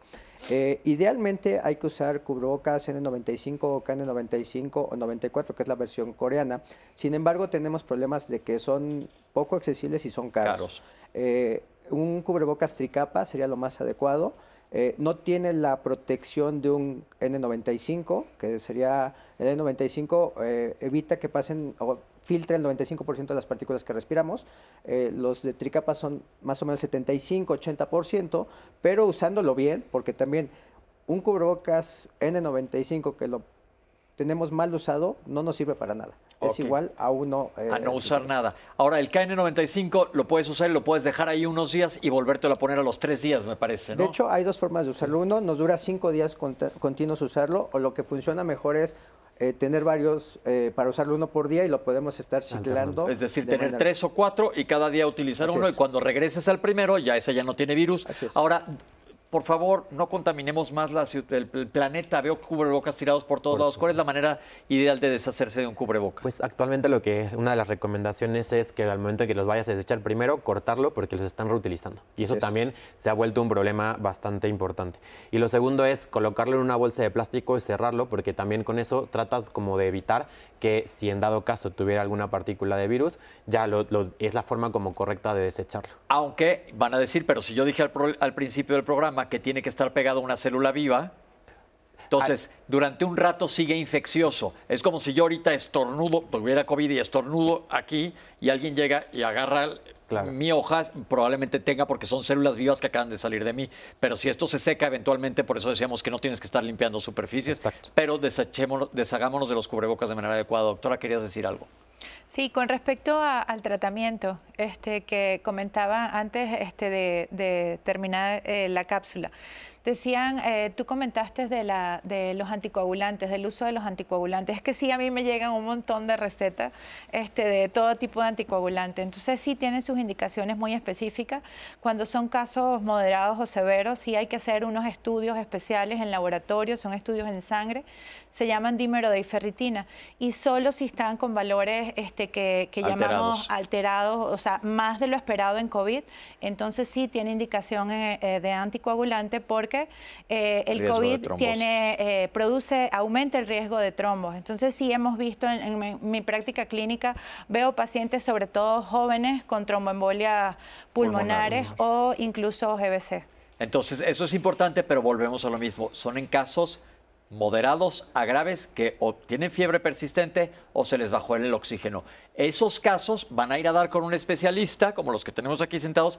Ellos les harán exámenes específicos y verán si ameritan o no anticoagulantes o esteroides. Pero para el público general, es decir, la mayoría de las personas, gracias a Dios, no los van a requerir. Por favor, díganle a su médico, acaban de oír en Diálogos en Confianza, métanse a leer las guías de práctica clínica, no está indicado. La ciencia, porque alguien me decía, bueno, se vale que un doctor decida. No, nosotros por eso nos especializamos y existen guías de práctica clínica que hay que seguir. No es una receta de cocina de que este sí le voy a echar más, este menos. No, es ciencia y es nuestra salud. Ahora, listo, Nat, tenemos más preguntas y yo creo que vamos a empezar a contestar porque se nos está desbordando esto. Claro que sí, Pepe, pero una muy importante y algo que se ha visto mucho en las sociedades ahorita, esos contagios a voluntad personas que creen que por ser una variante más leve dicen, bueno, me voy a contagiar, no me va a dar tan fuerte y con esta idea de voy a obtener cierta inmunidad. E incluso nos escribió una mamá que decía que muchas personas le recomendaban que a su hija, que todavía no está vacunada, la, o sea, se, infectara a propósito. También Marisa nos dice, no me ha dado COVID y tengo las vacunas, me cuido, pero la gente dice que a todos nos va a dar. Esto es cierto, a todas las personas nos va a dar COVID en algún momento. Lisbeth Castillo, tengo un, un, hijo de 13 años que aún no recibe su vacuna, le estoy dando un refuerzo con Adimod, ¿es correcto? ¿Le va a ayudar? Diana García, tengo 19 semanas de embarazo, salí positiva y me da miedo que esto implique un riesgo para mi embarazo. ¿Habrá algún tipo de secuela para el desarrollo de mi bebé? Alejandra Martínez, ¿por qué no se vacunan a los niños menores de 15 años? Es cierto que con la vacuna de AstraZeneca hay problemas de riñón, una idea por la que muchas personas no, se, no quieren acudir a recibir eh, esta vacuna. También nos dice Luz María eh, Correo, yo fui positiva, no tengo síntomas y, pero salí positiva con PCR. Hay probabilidad de que la PCR tenga algún margen de error porque no tengo síntomas. También nos dicen qué opinan de los factores de transferencia, qué tanto ayudan, nos dice Lupis Martínez. Mari Díaz, si tuve un cuadro de COVID grave y terminé en el hospital, ¿es cierto que ya tengo más anticuerpos que las personas que están vacunadas y que por ende ya no requiero vacunarme? ¿Qué tan cierto es esto? Tisha Toledo, ¿De qué depende que nos den eh, efectos secundarios con las vacunas? Muchas personas le temen a estos efectos secundarios de las vacunas. ¿Nos podrán explicar sobre eso? Y finalmente Pepe Fonseca nos pregunta, ¿cuál es la opinión que tienen acerca de estos enjuagues bucales que tienen principios activos como el cloruro de cetilpiridino, de limoneno, que sí es cierto que estos bajan la carga viral que se puede alojar en algún momento? ¿Qué tan cierto es esto? Hasta ahorita las preguntas que tenemos. Perfecto, yo creo que vamos a empezarlas a contestar, doctores, porque hay muchísimas preguntas. Eh, la primera que se repitió muchas veces, ya lo dijeron, ¿cuánto esperar para ponerme el refuerzo, la vacuna que sigue? Como dijeron, que haya pasado tus 10 días y que ya no tengas síntomas. Eh, estoy positivo, me mandaron a ciclovir y me mandaron prednisona, ¿está bien? Creo que la respuesta ya la dijimos básicamente. Eso, la respuesta es no, el aciclovir no le hace, le hace los mandados al virus y si no tienes complicaciones graves tampoco tomes la prednisona porque, como comentó el doctor, si no estás grave puede hacerte que te puedas poner grave. Eh, ¿Se quitará algún día el COVID? Eh, probablemente no. Ok. Llegó para quedarse. Las vacunas estando infectados, ya lo contestaron. ¿Cuánto pueden durar las secuelas del COVID? Sí. A mí me gustaría eh, eh, hablar un poquito de este tema. Yo sé que es muy rápido, pero eh, ya sí está, por ejemplo, con las ah, variantes anteriores, Delta, por ejemplo, que es lo, donde tenemos más experiencia, ya, ya está muy bien este, estudiado todo esto del, del post-COVID o COVID prolongado o long COVID, COVID persistente. Entonces son, eh, con el Omicron realmente han pasado, este, vamos a insistir en esto, nada más han pasado dos meses desde que se, descubrió esta nueva variante. Entonces no sabemos eh, el long COVID eh, si realmente este, qué va a pasar con, con con Omicron. Pero eh, sí, después del COVID, los pacientes tienen muchos síntomas, las mujeres tienen caída del cabello, dolores de cabeza persistentes, resequedad de la garganta o esa sensación de que quieres tomar líquido y no se te quita esa sensación de sed, eh, piquetitos en el tórax o, atrás en el tórax posterior como pesadez, eh, o como hormigueo en las manos, dificultad para la aprehensión, que es cuando queremos abrir, por ejemplo, la mayonesa y, nos cuesta. Estos tres dedos este, de pronto se vuelven un poquito torpes, calambres en las piernas y también estamos viendo otras manifestaciones ya de, característica sistémica como hipertensión, eh, miocardiopatía, entonces este, otro tipo de manifestaciones. En Omicron realmente no sabemos, pero sí pueden persistir síntomas. Perfecto. Me tengo que operar, pero tuve COVID. ¿Cuánto tiempo debo de esperar? Cuanto deje de ser infecto contagioso ya se puede operar. Es decir, y eso es, una vez que hayan pasado los 10 días y esté sin síntomas.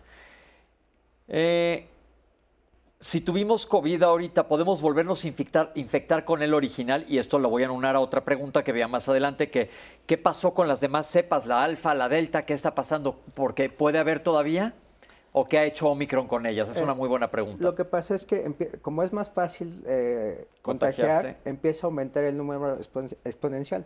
Entonces, cifras de la semana antepasada en México, más o menos el 80-90% de todo lo que hay ahorita es Omicron y el resto es Delta. Entonces, alfa ya se acabó. Alfa ya se acabó y esto está en relación a qué tan fácil se puede diseminar, ¿no? Esto se los voy a decir de una, una, manera muy fácil. Imagínense que este foro es el mundo y nosotros todos somos Delta, pero ahorita llegan una gran cantidad de personas que son Omicron y nos eventualmente nos empiezan a sacar, a sacar, a sacar, a que queden menos y ya que queden fuera, pues ya no hay las otras, porque ya, como les digo, el virus necesita un ser vivo y si no hay seres vivos en donde viva, pues el virus, esas cepas o variantes, se puede decir cepa o variante porque alguien me reclamó que estoy diciendo mal. Se puede decir cualquiera de las dos, ¿verdad? Este. la sacaron y ya no queda, no tiene para dónde jugar, entonces están fuera de la jugada. Esa es la respuesta. Seguimos. Me siguen durando los síntomas muy fuertes de dolor de garganta y tos, lo acaba de comentar la doctora, que te pueden seguir, te puedes tener, seguir, seguir, teniendo síntomas. Y aquí lo podemos estar haciendo un poco confuso. Es decir, yo, yo, yo, yo soy el paciente, yo tuve Omicron, me diagnostiqué a fin de año ya estamos a día veintitantos, ya no lo tengo, pero yo que tengo asma he persistido con tos. No requieres de tener asma porque hay gente que persiste por tos muchos meses, pero esa gente, por ejemplo, que tiene síntomas persistentes o long COVID o COVID persistente, ¿se puede vacunar? Porque si no, ahí estamos haciendo un poco de ruido con las preguntas anteriores. Sí, sí, claro que se puede vacunar. Eh, después de, ya terminar el aislamiento y estar sin síntomas, se puede vacunar. Sí, pero estar sin síntomas, yo digo, tengo síntomas, tengo veintitantos días de Sí, pero esto es, importante conocerlo porque son síntomas crónicos. Lamentablemente se ha descrito que pueden durar tres, seis, hasta nueve meses. entonces, es increíble. Pero entonces, no, no, no, lo que quiero aquí es que quede claro y no confundamos a la gente que nos está viendo sin síntomas nos referimos sobre todo a síntomas si has estado grave o si has tenido mucha fiebre, mucho cansancio, ya saliste del aislamiento, pero puede que tengas algunos síntomas persistentes. Aún así, por ejemplo, yo si me tuviera que poner el refuerzo ahorita, sí me lo puedo poner. Así es. ¿Ok? Nada más para que no se confundan. Seguimos.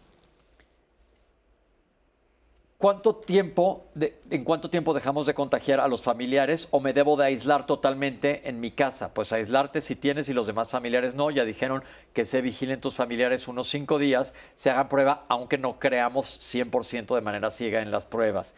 Alguien comentaba que muchas veces los síntomas, ¿ven?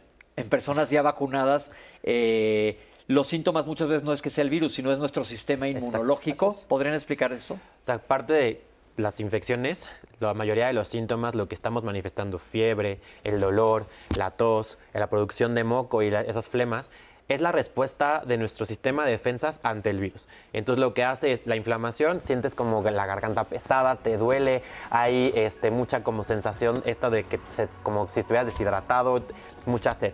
Y eh, si a eso le agregamos que la fiebre también es como parte de la respuesta normal para tratar de matar al virus. Entonces, esto es lo que, lo que explica el cómo funciona nuestro sistema de defensas para tratar de controlar las infecciones. Ok, entonces muchas veces esos síntomas son que tu cuerpo se está defendiendo.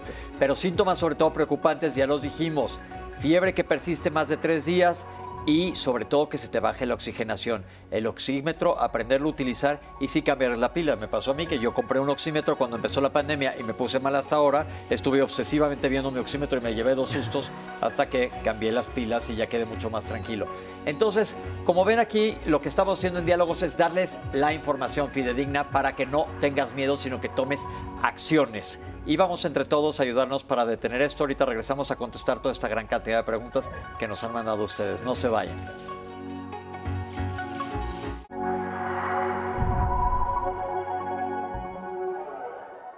Omicron realmente, eh, como, como, lo han dicho, ha mutado, eh, es una mutación, se hablan de 50 mutaciones, sobre todo en la, en la espiga. Omicron es más infecciosa porque eh, tiene mayor afectación al tracto respiratorio, o sea, se, se replica em, principalmente en el tracto respiratorio superior. Incluso hay unos estudios este, de Hong Kong muy recientes que dicen que incluso podría llegar al bronquio, pero no a los pulmones. No tenemos cuadros tan graves, que no es lo mismo que decir que es más leve. ¿Por qué?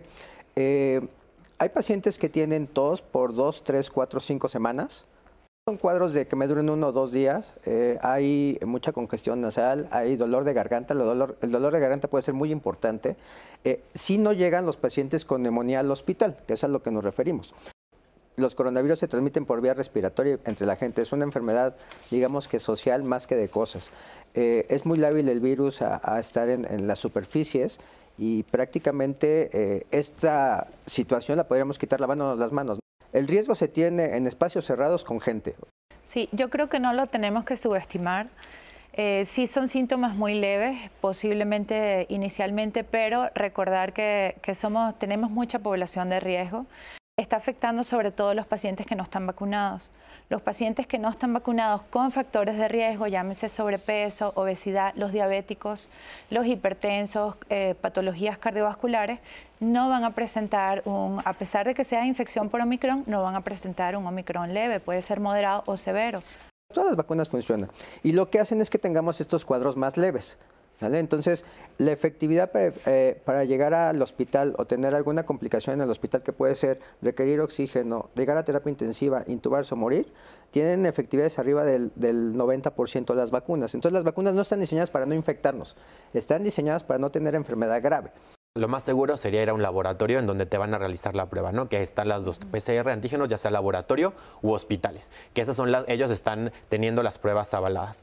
Y otra forma de saberlo es que normalmente en las cajas de las pruebas viene ahí que está avalado por COFEPRIS, que como bien lo mencionan las de saliva, por ejemplo, en algún momento las avalaron para las variantes anteriores, pero lo que, lo que, lo que tenemos actualmente con Omicron es que realmente no sabemos si puedan ser válidas.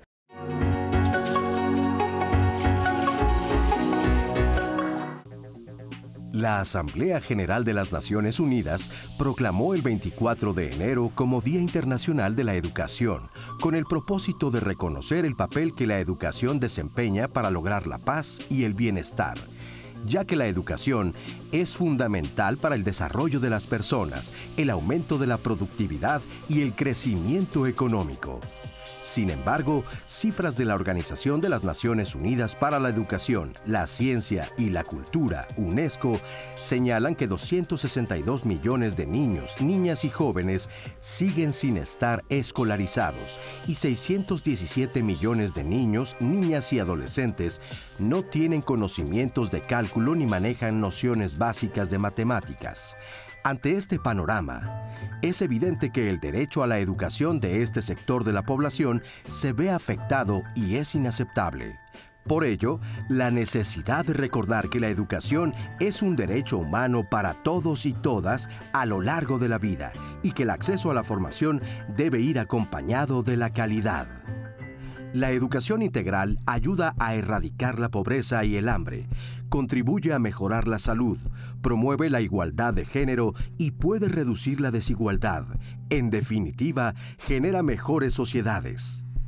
Ahora bien, no debemos olvidar que parte de la educación es la educación ambiental, la cual es reconocida cada 26 de enero para recordarnos que se trata de un proceso destinado a la formación de una ciudadanía responsable y comprometida que desarrolle las habilidades y las actitudes necesarias para una convivencia armónica entre los seres humanos, su cultura y su medio ambiente.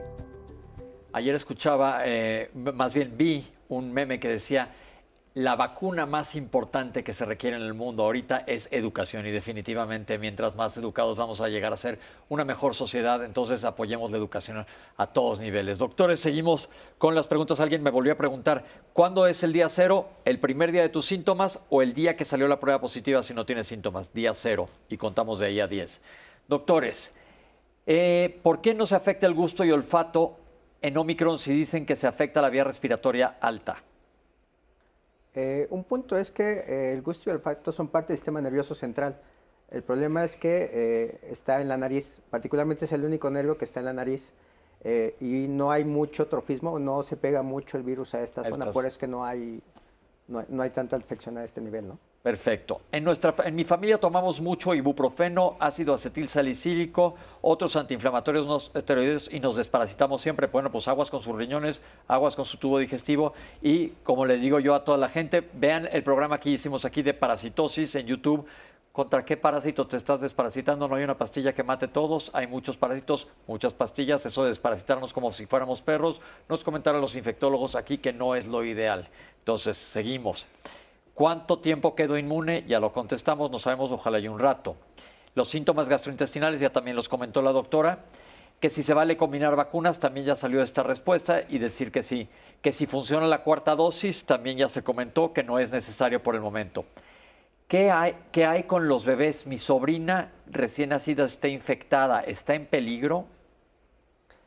Eh, comentar que los niños tienen menos receptores para COVID y los cuadros habitualmente son más leves y tienden a ser más asintomáticos. Es más frecuente que sean más bien portadores para diseminar la infección. Esto no los exime de que puedan tener datos de inflamación sistémica que los lleve al hospital. ¿Vale? Pero en general son cuadros más leves o asintomáticos. Y estar en contacto con su pediatra por cualquier cosa. ¿Cuánto tiempo soy contagioso? Ya lo comentamos. Nada más respeta tu cuarentena contando desde día cero. Eh, o tu aislamiento más bien. Eh, toda mi familia está contagiada, ¿qué hago yo? Pues ahí sería cuestión de manejar el aislamiento y las medidas que ya sabemos, uso de cubrebocas, sana distancia y el lavado de manos continuo. Me mandaron prednisona, pero los estoy viendo, ¿la dejo? Si es un cuadro que no tiene saturación menos de 90, la respuesta es sí y eh, pues que valore cambiar de médico. Ok, perfecto. Eh, ¿Está comprobado que el miedo y el estrés nos baja las defensas? Sí. Entonces, estar atemorizados nos pone en mayor riesgo de tener COVID. Creo que justo tuvieron una cápsula hace poco de, salud mental. Y la semana pasada. La semana pasada, ¿no? Y algo que se ha visto es que tener una buena salud mental no es que te refuerce el sistema inmune, sino que te mantiene como más estable. Y al momento en que tenemos enfermedades como depresión, ansiedad o incluso esto de estar con un constante estrés, sí se ha visto que altera el sistema inmune o el sistema de defensas y lo lleva a la baja y puede ser propenso a que haya mayores infecciones. Perfecto. El 5 de enero salió positivo mi hijo y todos estamos negativos. Ya contestaron esta respuesta. ¿Por qué es? Probablemente porque o ya tuviste o tu sistema inmune está jalando bien gracias a las vacunas. ¿Puede haber afectación neurológica por Omicron? Sí, sí puede haber. Sí. Ok, la respuesta es sí.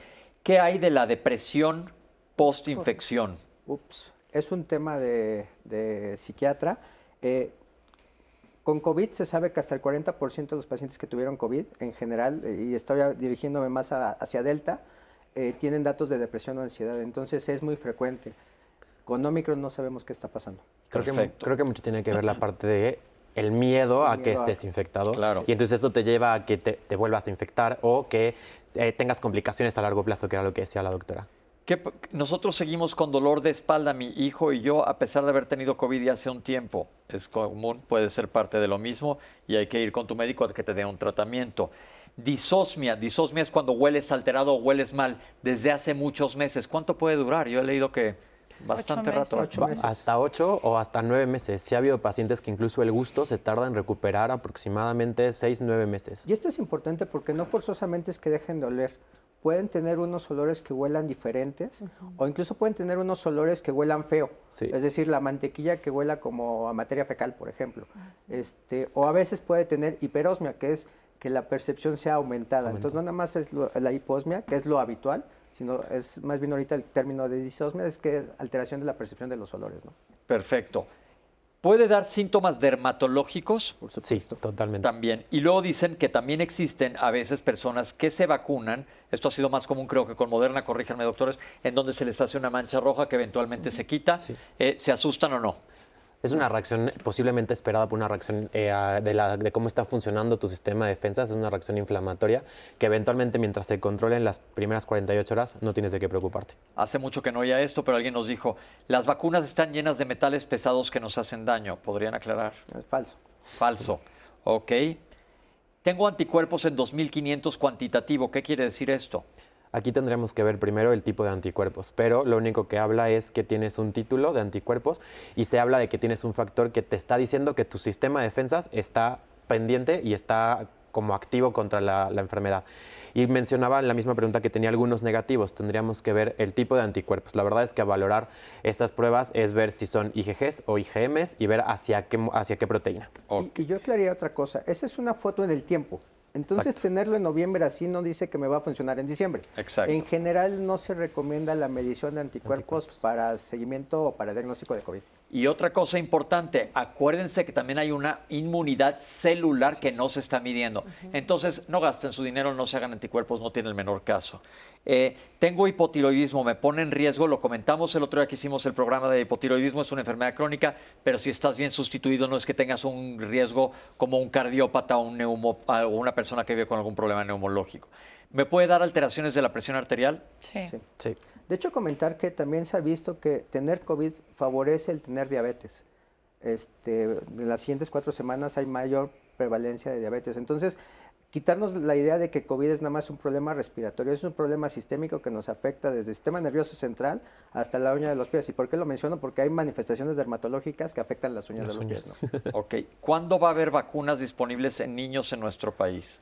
La verdad es que es muy, muy complejo esa pregunta porque todavía apenas este, lo que fue Moderna y Pfizer son las que están viendo si se autorizan de 5 a 12 años, que son las que están por salir posiblemente el siguiente mes, pero hay estudios que pero han en nuestro país no sabemos. No sabemos, la, verdad es que nosotros no sabemos. En otros países han aumentado mucho las hospitalizaciones infantiles, si eso es real. ¿Qué nos pueden decir de eso aquí en México? La verdad es que no se ha visto un incremento. A este momento no se ha visto un incremento, pero como estamos diciendo, llevamos muy poco tiempo con Omicron para poder definir cómo se va a comportar en las siguientes semanas. Y hay que ver lo que pasa en otros países que van más adelante de nosotros. Entonces sí, este, nada más cuidar a sus hijos. Eh, aquí porque podemos entrar en un debate en lo de las escuelas. Claro. Tema complejo de las escuelas. Ok. ¿Por qué salió tan rápido esta vacuna y no hay una vacuna, por ejemplo, contra el SIDA? Eh, básicamente por la forma del por el tipo de virus. El virus de VIH eh, es un virus que se mantiene latente una vez que está controlado. Entonces, si está latente no se reproduce, entonces las vacunas no funcionan y lleva del sistema inmune. La verdad es que son tipos diferentes de virus y eh, pues por eso no hay vacuna. Y otra cosa para la gente que dice que la vacuna salió muy rápido, llevamos años buscando una vacuna contra coronavirus, que eso es otra cosa que les dé paz, no es que salió en tres meses. ¿Qué medidas debo tomar si mis familiares, es decir, mi esposo, nos comentó una señora, va a visitar a familiares de él que tienen COVID? El uso de cubreboca, distanciamiento y lavado de manos. Ok. Y la recomendación es que si no es necesario que vaya, eh, mejor que se quede en casa. Ok. Si un cuidador está negativo, ¿es necesario que se esté haciendo pruebas continuamente? Las pruebas dependen, perdón, las pruebas dependen de la exposición. Entonces, si tenemos poca exposición, no es necesario estar haciendo pruebas, ¿no? Ahí habrá que definir con él qué es exposición, ¿no? Ok. ¿Es necesario que me ponga el refuerzo? Mi esposa y yo tenemos más de 80 años. Sí. Totalmente sí. Me ha durado la fiebre más de tres días. ¿Qué hago? Consultar, yo creo que acudir al médico. Definitivamente. Eh, si pudiéramos hablar de los efectos colaterales de las vacunas, porque mucha gente no dice que te sientes muy, muy mal. En efecto, te sientes muy, muy mal y yo en esta silla les he comentado, ¿qué pasa, por ejemplo, cuando llevas a tu bebé a vacunar? ¿Qué te dice el pediatra? Probablemente va a estar llorón, probablemente le dé fiebre, probablemente esté irritable, no quiera comer lo mismo nos puede pasar a los adultos, lo que pasa es que se nos ha olvidado y también hemos hecho programas de vacunación en adultos. Las vacunas no se acaban cuando somos niños. Entonces es normal que haya efectos colaterales de vacuna que normalmente duran 24 o 48 horas. Y nada más yo quisiera comentar un ejemplo. Es más fácil tener riesgo, o más bien, hay mayor riesgo de tener trombosis por uso de anticonceptivos que por uso de vacunas en COVID. Y se nos olvida esa parte, ¿no? Entonces... Me recuperé de Omicron, pero el otro día un amigo con el que salía a comer salió positivo. ¿Me debo de preocupar? Yo creo que manejar lo que habíamos dicho, la cuarentena y vigilar la presencia de síntomas. Aunque acabe de salir de Omicron. No sabe, eh, lo, que, lo que mencionábamos, no sabemos cómo está funcionando la, inmunidad en Omicron actualmente. Me dieron anaferón, ¿me funciona? No, sirve para nada. No. no sirve para nada. ¿Cuánto tiempo dura el cubrebocas? Ya lo acaban de comentar los doctores porque son muy caros y digamos tenga ten tres o cuatro nada más y velos reciclando. Me dijo un doctor que no me puedo bañar. No tiene nada que ver, se puede bañar. Báñense, por favor. Sí, la, por favor, por favor. Sí, por favor. Ok. ¿Cuánto tiempo, vuelven a preguntar, dura en superficies? No tienen que estar limpiando todas las superficies, más bien lávense las manos, que esas sí las tienen con ustedes todo el tiempo. Rápidamente, estudios dicen que vive sobre más o menos 20, 20 minutos en superficies, ¿no? Ok. ¿Es importante o cómo debo de saber qué variante tuve?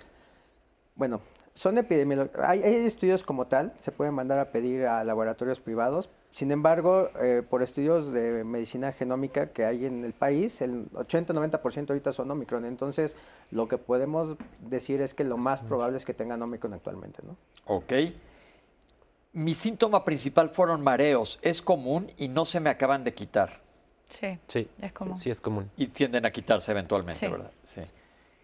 Desaparecerán las otras variantes, ya lo comentó el doctor. Yo decía, cuando se llena de gente aquí nos echan para nosotros, somos las otras variantes, nosotros nos echan para afuera. ¿Por qué tantos médicos en este país utilizan ivermectina? Y aquí quiero usar una frase que dijeron los eh, norteamericanos sobre México. México va a ser un país lleno de COVID y sin piojos. Entonces, ¿por qué lo siguen usando? No sabemos. Otra cosa que es importante, y lo dijo un día el doctor Macías, es que nosotros los médicos, ante la imposibilidad de tratar, dicen, están tratando de hacer algo, pero eso no justifica una mala praxis. Claro. Co- comentar que en un principio parecía que sí funcionaba ivermectina, pero estamos hablando de hace dos años. Ya aprendimos lo suficiente para saber que no sirve para nada. Y aparte no es que estuviéramos en contra, sino que nada más nos sirve, ojalá, y hubiera servido, ya se hubiera acabado la pandemia. Ojalá. Estamos viendo en los hospitales cuántas recetas llenas de ivermectina y gente intubada. No, no sirve de absolutamente nada. Me dieron antibiótico y esteroides, ¿los suspendo? Sí, por Sí. favor. Por favor. ¿Qué opinan de sanitizar la calle y los tapetes? En mi ciudad va a pasar un camión sanitizador. Es gastar dinero de manera inútil porque no sirve para nada. No sirve para absolutamente nada. Qué triste que sigan estas políticas. Esos tapetes no sirven de nada tampoco. Ahora esta pregunta que te dijeron casi al final, Nat. ¿Qué hay de ir a algún lugar a infectarnos a propósito? Los jóvenes lo están haciendo mucho. ¿Qué podrían decir al respecto? Creo que tenemos como el antecedente de las famosas fiestas de varicela, ¿no? Que llegaron a ser como muy comunes hace algunos años y los llevamos para, para que se infectaran. No es recomendable. No sabemos cómo vayas a responder al virus, entonces no es recomendable que solo porque se considera que es un virus menos letal puedas llegarte a infectar y generar... Y aparte, no sabemos si vas a generar inmunidad. Y, y la otra cosa es que tenemos que ser conscientes que yo, si me infecto y a lo mejor a mí no me pasa nada, puedo yo infectar a mi abuelito y se muera. O sea, hay muchos ejemplos de esto en Europa. Perfecto. Entonces, hay que ser coherentes con esto, ¿no? ¿Es verdad que nos va a dar a todos? Esperemos que no, Esperemos pero que no. sí se espera que a un gran porcentaje de la población, hablan de hasta arriba de 70. ¿El Adimod sirve? No. La verdad es que lo que ha demostrado Adimod es que puede llegar a incrementar la respuesta innata y esto es la primera que se defiende, pero no tenemos estudios que defiendan actualmente que haya algo o un medicamento directo para el coronavirus. Entonces, básicamente no se debe de utilizar. ¿Es bueno subir el sistema inmune? Esta pregunta lo digo todos los días y siempre digo, ¿a dónde lo quieren subir? ¿A otro piso? Ya dijeron, comer bien, hacer ejercicio, ejercicio. dormir bien, eso es lo ideal para tu sistema inmune. No hay medicinas mágicas que te lo suban. O ponerlo más fuerte, ¿qué tan fuerte lo quieres que te dé lupus? Tampoco. O- la otra, yo, yo agregaría que parte de las complicaciones con Delta porque, es porque hay una hiperreacción inflamatoria. Exacto. Entonces, esto de subir la respuesta inmune no forzosamente es lo Es correcto. bueno. Tengo 19 semanas de embarazo, estoy positiva, tengo mucho miedo. Tendríamos que ver su esquema de vacunación primero para ver, es- lo ideal sería que completar el esquema de vacunación y lo segundo estar pendiente cuando nazca el niño que no tenga ningún tipo de problema. Perfecto. ¿Es cierto que la vacuna de AstraZeneca arruina los riñones? Falso. No. Falso. Eh, ¿El factor de transferencia ayuda para subir el sistema inmune? Acabo- No. Me remonto a lo que acabamos de decir, tampoco funciona. Eh, tuve COVID grave. ¿Quiere decir que no voy a requerir vacuna después, el refuerzo? Sí. Sí quiere decir que sí o sí quiere decir que no. No, sí sea, necesita, Sí necesita la vacuna. vacuna, sí necesita Sí la vacuna. necesita la vacuna, sí necesita vacunarse. Es importante que se vacune. ¿Por qué unas personas presentan efectos secundarios a las vacunas y otros no? Por la forma en cómo responde el sistema inmune. Ok, pero no quiere decir que si no tienes, yo por ejemplo no tuve síntomas, sí me funcionaron las vacunas, no quiere decir que a fuerzas tienes que tener una noche fatídica. ¿Los enjuagues bucales sirven para disminuir la carga vir- viral? Eh, sí hay estudios que hay un- unos enjuagues que funcionan para disminuir los virus, pero tendríamos que tener el enjuague bucal todo el tiempo, las 24 horas, para decir que esto Metido funciona en la para no. boca. Ok, Sí. y acuérdense que lo respiramos, o sea que también la gente que se pone algo alrededor de las fosas nasales entra aire, y mientras entra aire puede entrar virus. Así es. ¿Necesito más medicamentos? ¿Solo me dieron antiinflamatorios o paracetamol? No, no necesitas más. En la mayoría de los casos eso es lo ideal, inclusive nada. ¿La vitamina D funciona? Como tratamiento, no. Ok. ¿Cuándo va a haber el tratamiento de Pfizer para toda la población aquí en México y en dónde lo puedo comprar? Actualmente no lo pueden comprar y no se sabe cuándo va a salir a la venta pública. Pero yo aclararía que no es para toda la población. Exacto. Básicamente está dirigida a población de alto riesgo con factores de riesgo, que es mayores de 60 años, pacientes que padezcan del corazón, del pulmón, de riñones o que tengan defensas bajas. Y Ese es ahorita para no cuál está disponible Y ahorita no está la No disponible. está disponible. ¿Sirve tomar multivitamínicos contra el COVID? No. No. No. Que por qué no traemos cubrebocas en el foro por respeto a todo nuestro auditorio y no se preocupen, estamos a sana distancia y en el minuto que nos paramos de aquí nos ponemos el cubrebocas. Doctores, básicamente, Nat, no sé si quedó algo pendiente. No, Pepe. Yo creo que cubrimos básicamente todas las preguntas que nos mandaron. Muchísimas gracias. No sé si quieran comentar cada uno de ustedes algo rápidamente en este par de minutos que nos quedan. Yo lo único que comentaría es, por favor, vacúnense y síganse cuidando porque esto no ha terminado y tenemos que seguir haciendo conciencia en la población. Doctora. Sí, eh, yo hablaría de, sobre todo el, que hay que visitar un especialista si tiene síntomas persistentes, bien sea en el COVID agudo o en, el post-COVID. Si persiste incluso con cansancio, fatiga, lo ideal sería este, consultar a un neumólogo, hacer una radiografía, hacer una espirometría, porque hay pacientes que quedan este, pasaron un COVID realmente leve y no es así. Entonces vemos en, la práctica clínica que hay pacientes con restricción pulmonar, incluso con lesiones este, importantes de secuelas de COVID, entonces sí es importante valorar. Yo les diría que sigan eh, teniendo las medidas de higiene social, eh, uso de cubrebocas, porque esto, eh, ningún tipo de virus nos va a evitar este, enfermedades si usamos el cubrebocas de manera adecuada lugares abiertos, espacios eh, públicos, tratar de evitarlos y seguirnos cuidando porque esto no ha acabado. Eh, se hablaban de algunas semanas, como cuánto tiempo esperamos que veamos la inflexión de la curva como hemos visto en otros países, ¿Son unas dos, tres semanas más. Esto hay que comentarlo que se espera que para febrero tengamos el pico, sin embargo este no forzosamente va a ser en las mismas ciudades. Eh, ¿Por qué? Porque el comportamiento es diferente en cada ciudad, ¿no? Perfecto. Bueno, pues ahí lo tienen, es información clara, sin alarmismo, sin amarillismo y está en todos nosotros seguirnos cuidando. Esperemos que les haya funcionado toda la información. Hagan viral vaya, ahora sí el pleonasmo de este programa, porque creo que es muy importante. Recuerden que estamos hablando de hoy, la ciencia es cambiante, por eso decidimos aquí en Diálogos traerles a todos ustedes esta información. Agradecemos a nuestros intérpretes de lengua de seña mexicana, a ustedes, doctores, gracias por acompañarnos el día de hoy por la invitación tan importante. Nat, qué gusto tan grande estar contigo. Pepe, muchas gracias, el gusto recíproco y sí, hagan viral este programa, la información es poder y queda guardado en todas las redes sociales. Ok, bueno, pues esto fue Omicron a enero de 2022. Esta es la información. Esto es Diálogos en Confianza. Gracias por acompañarnos.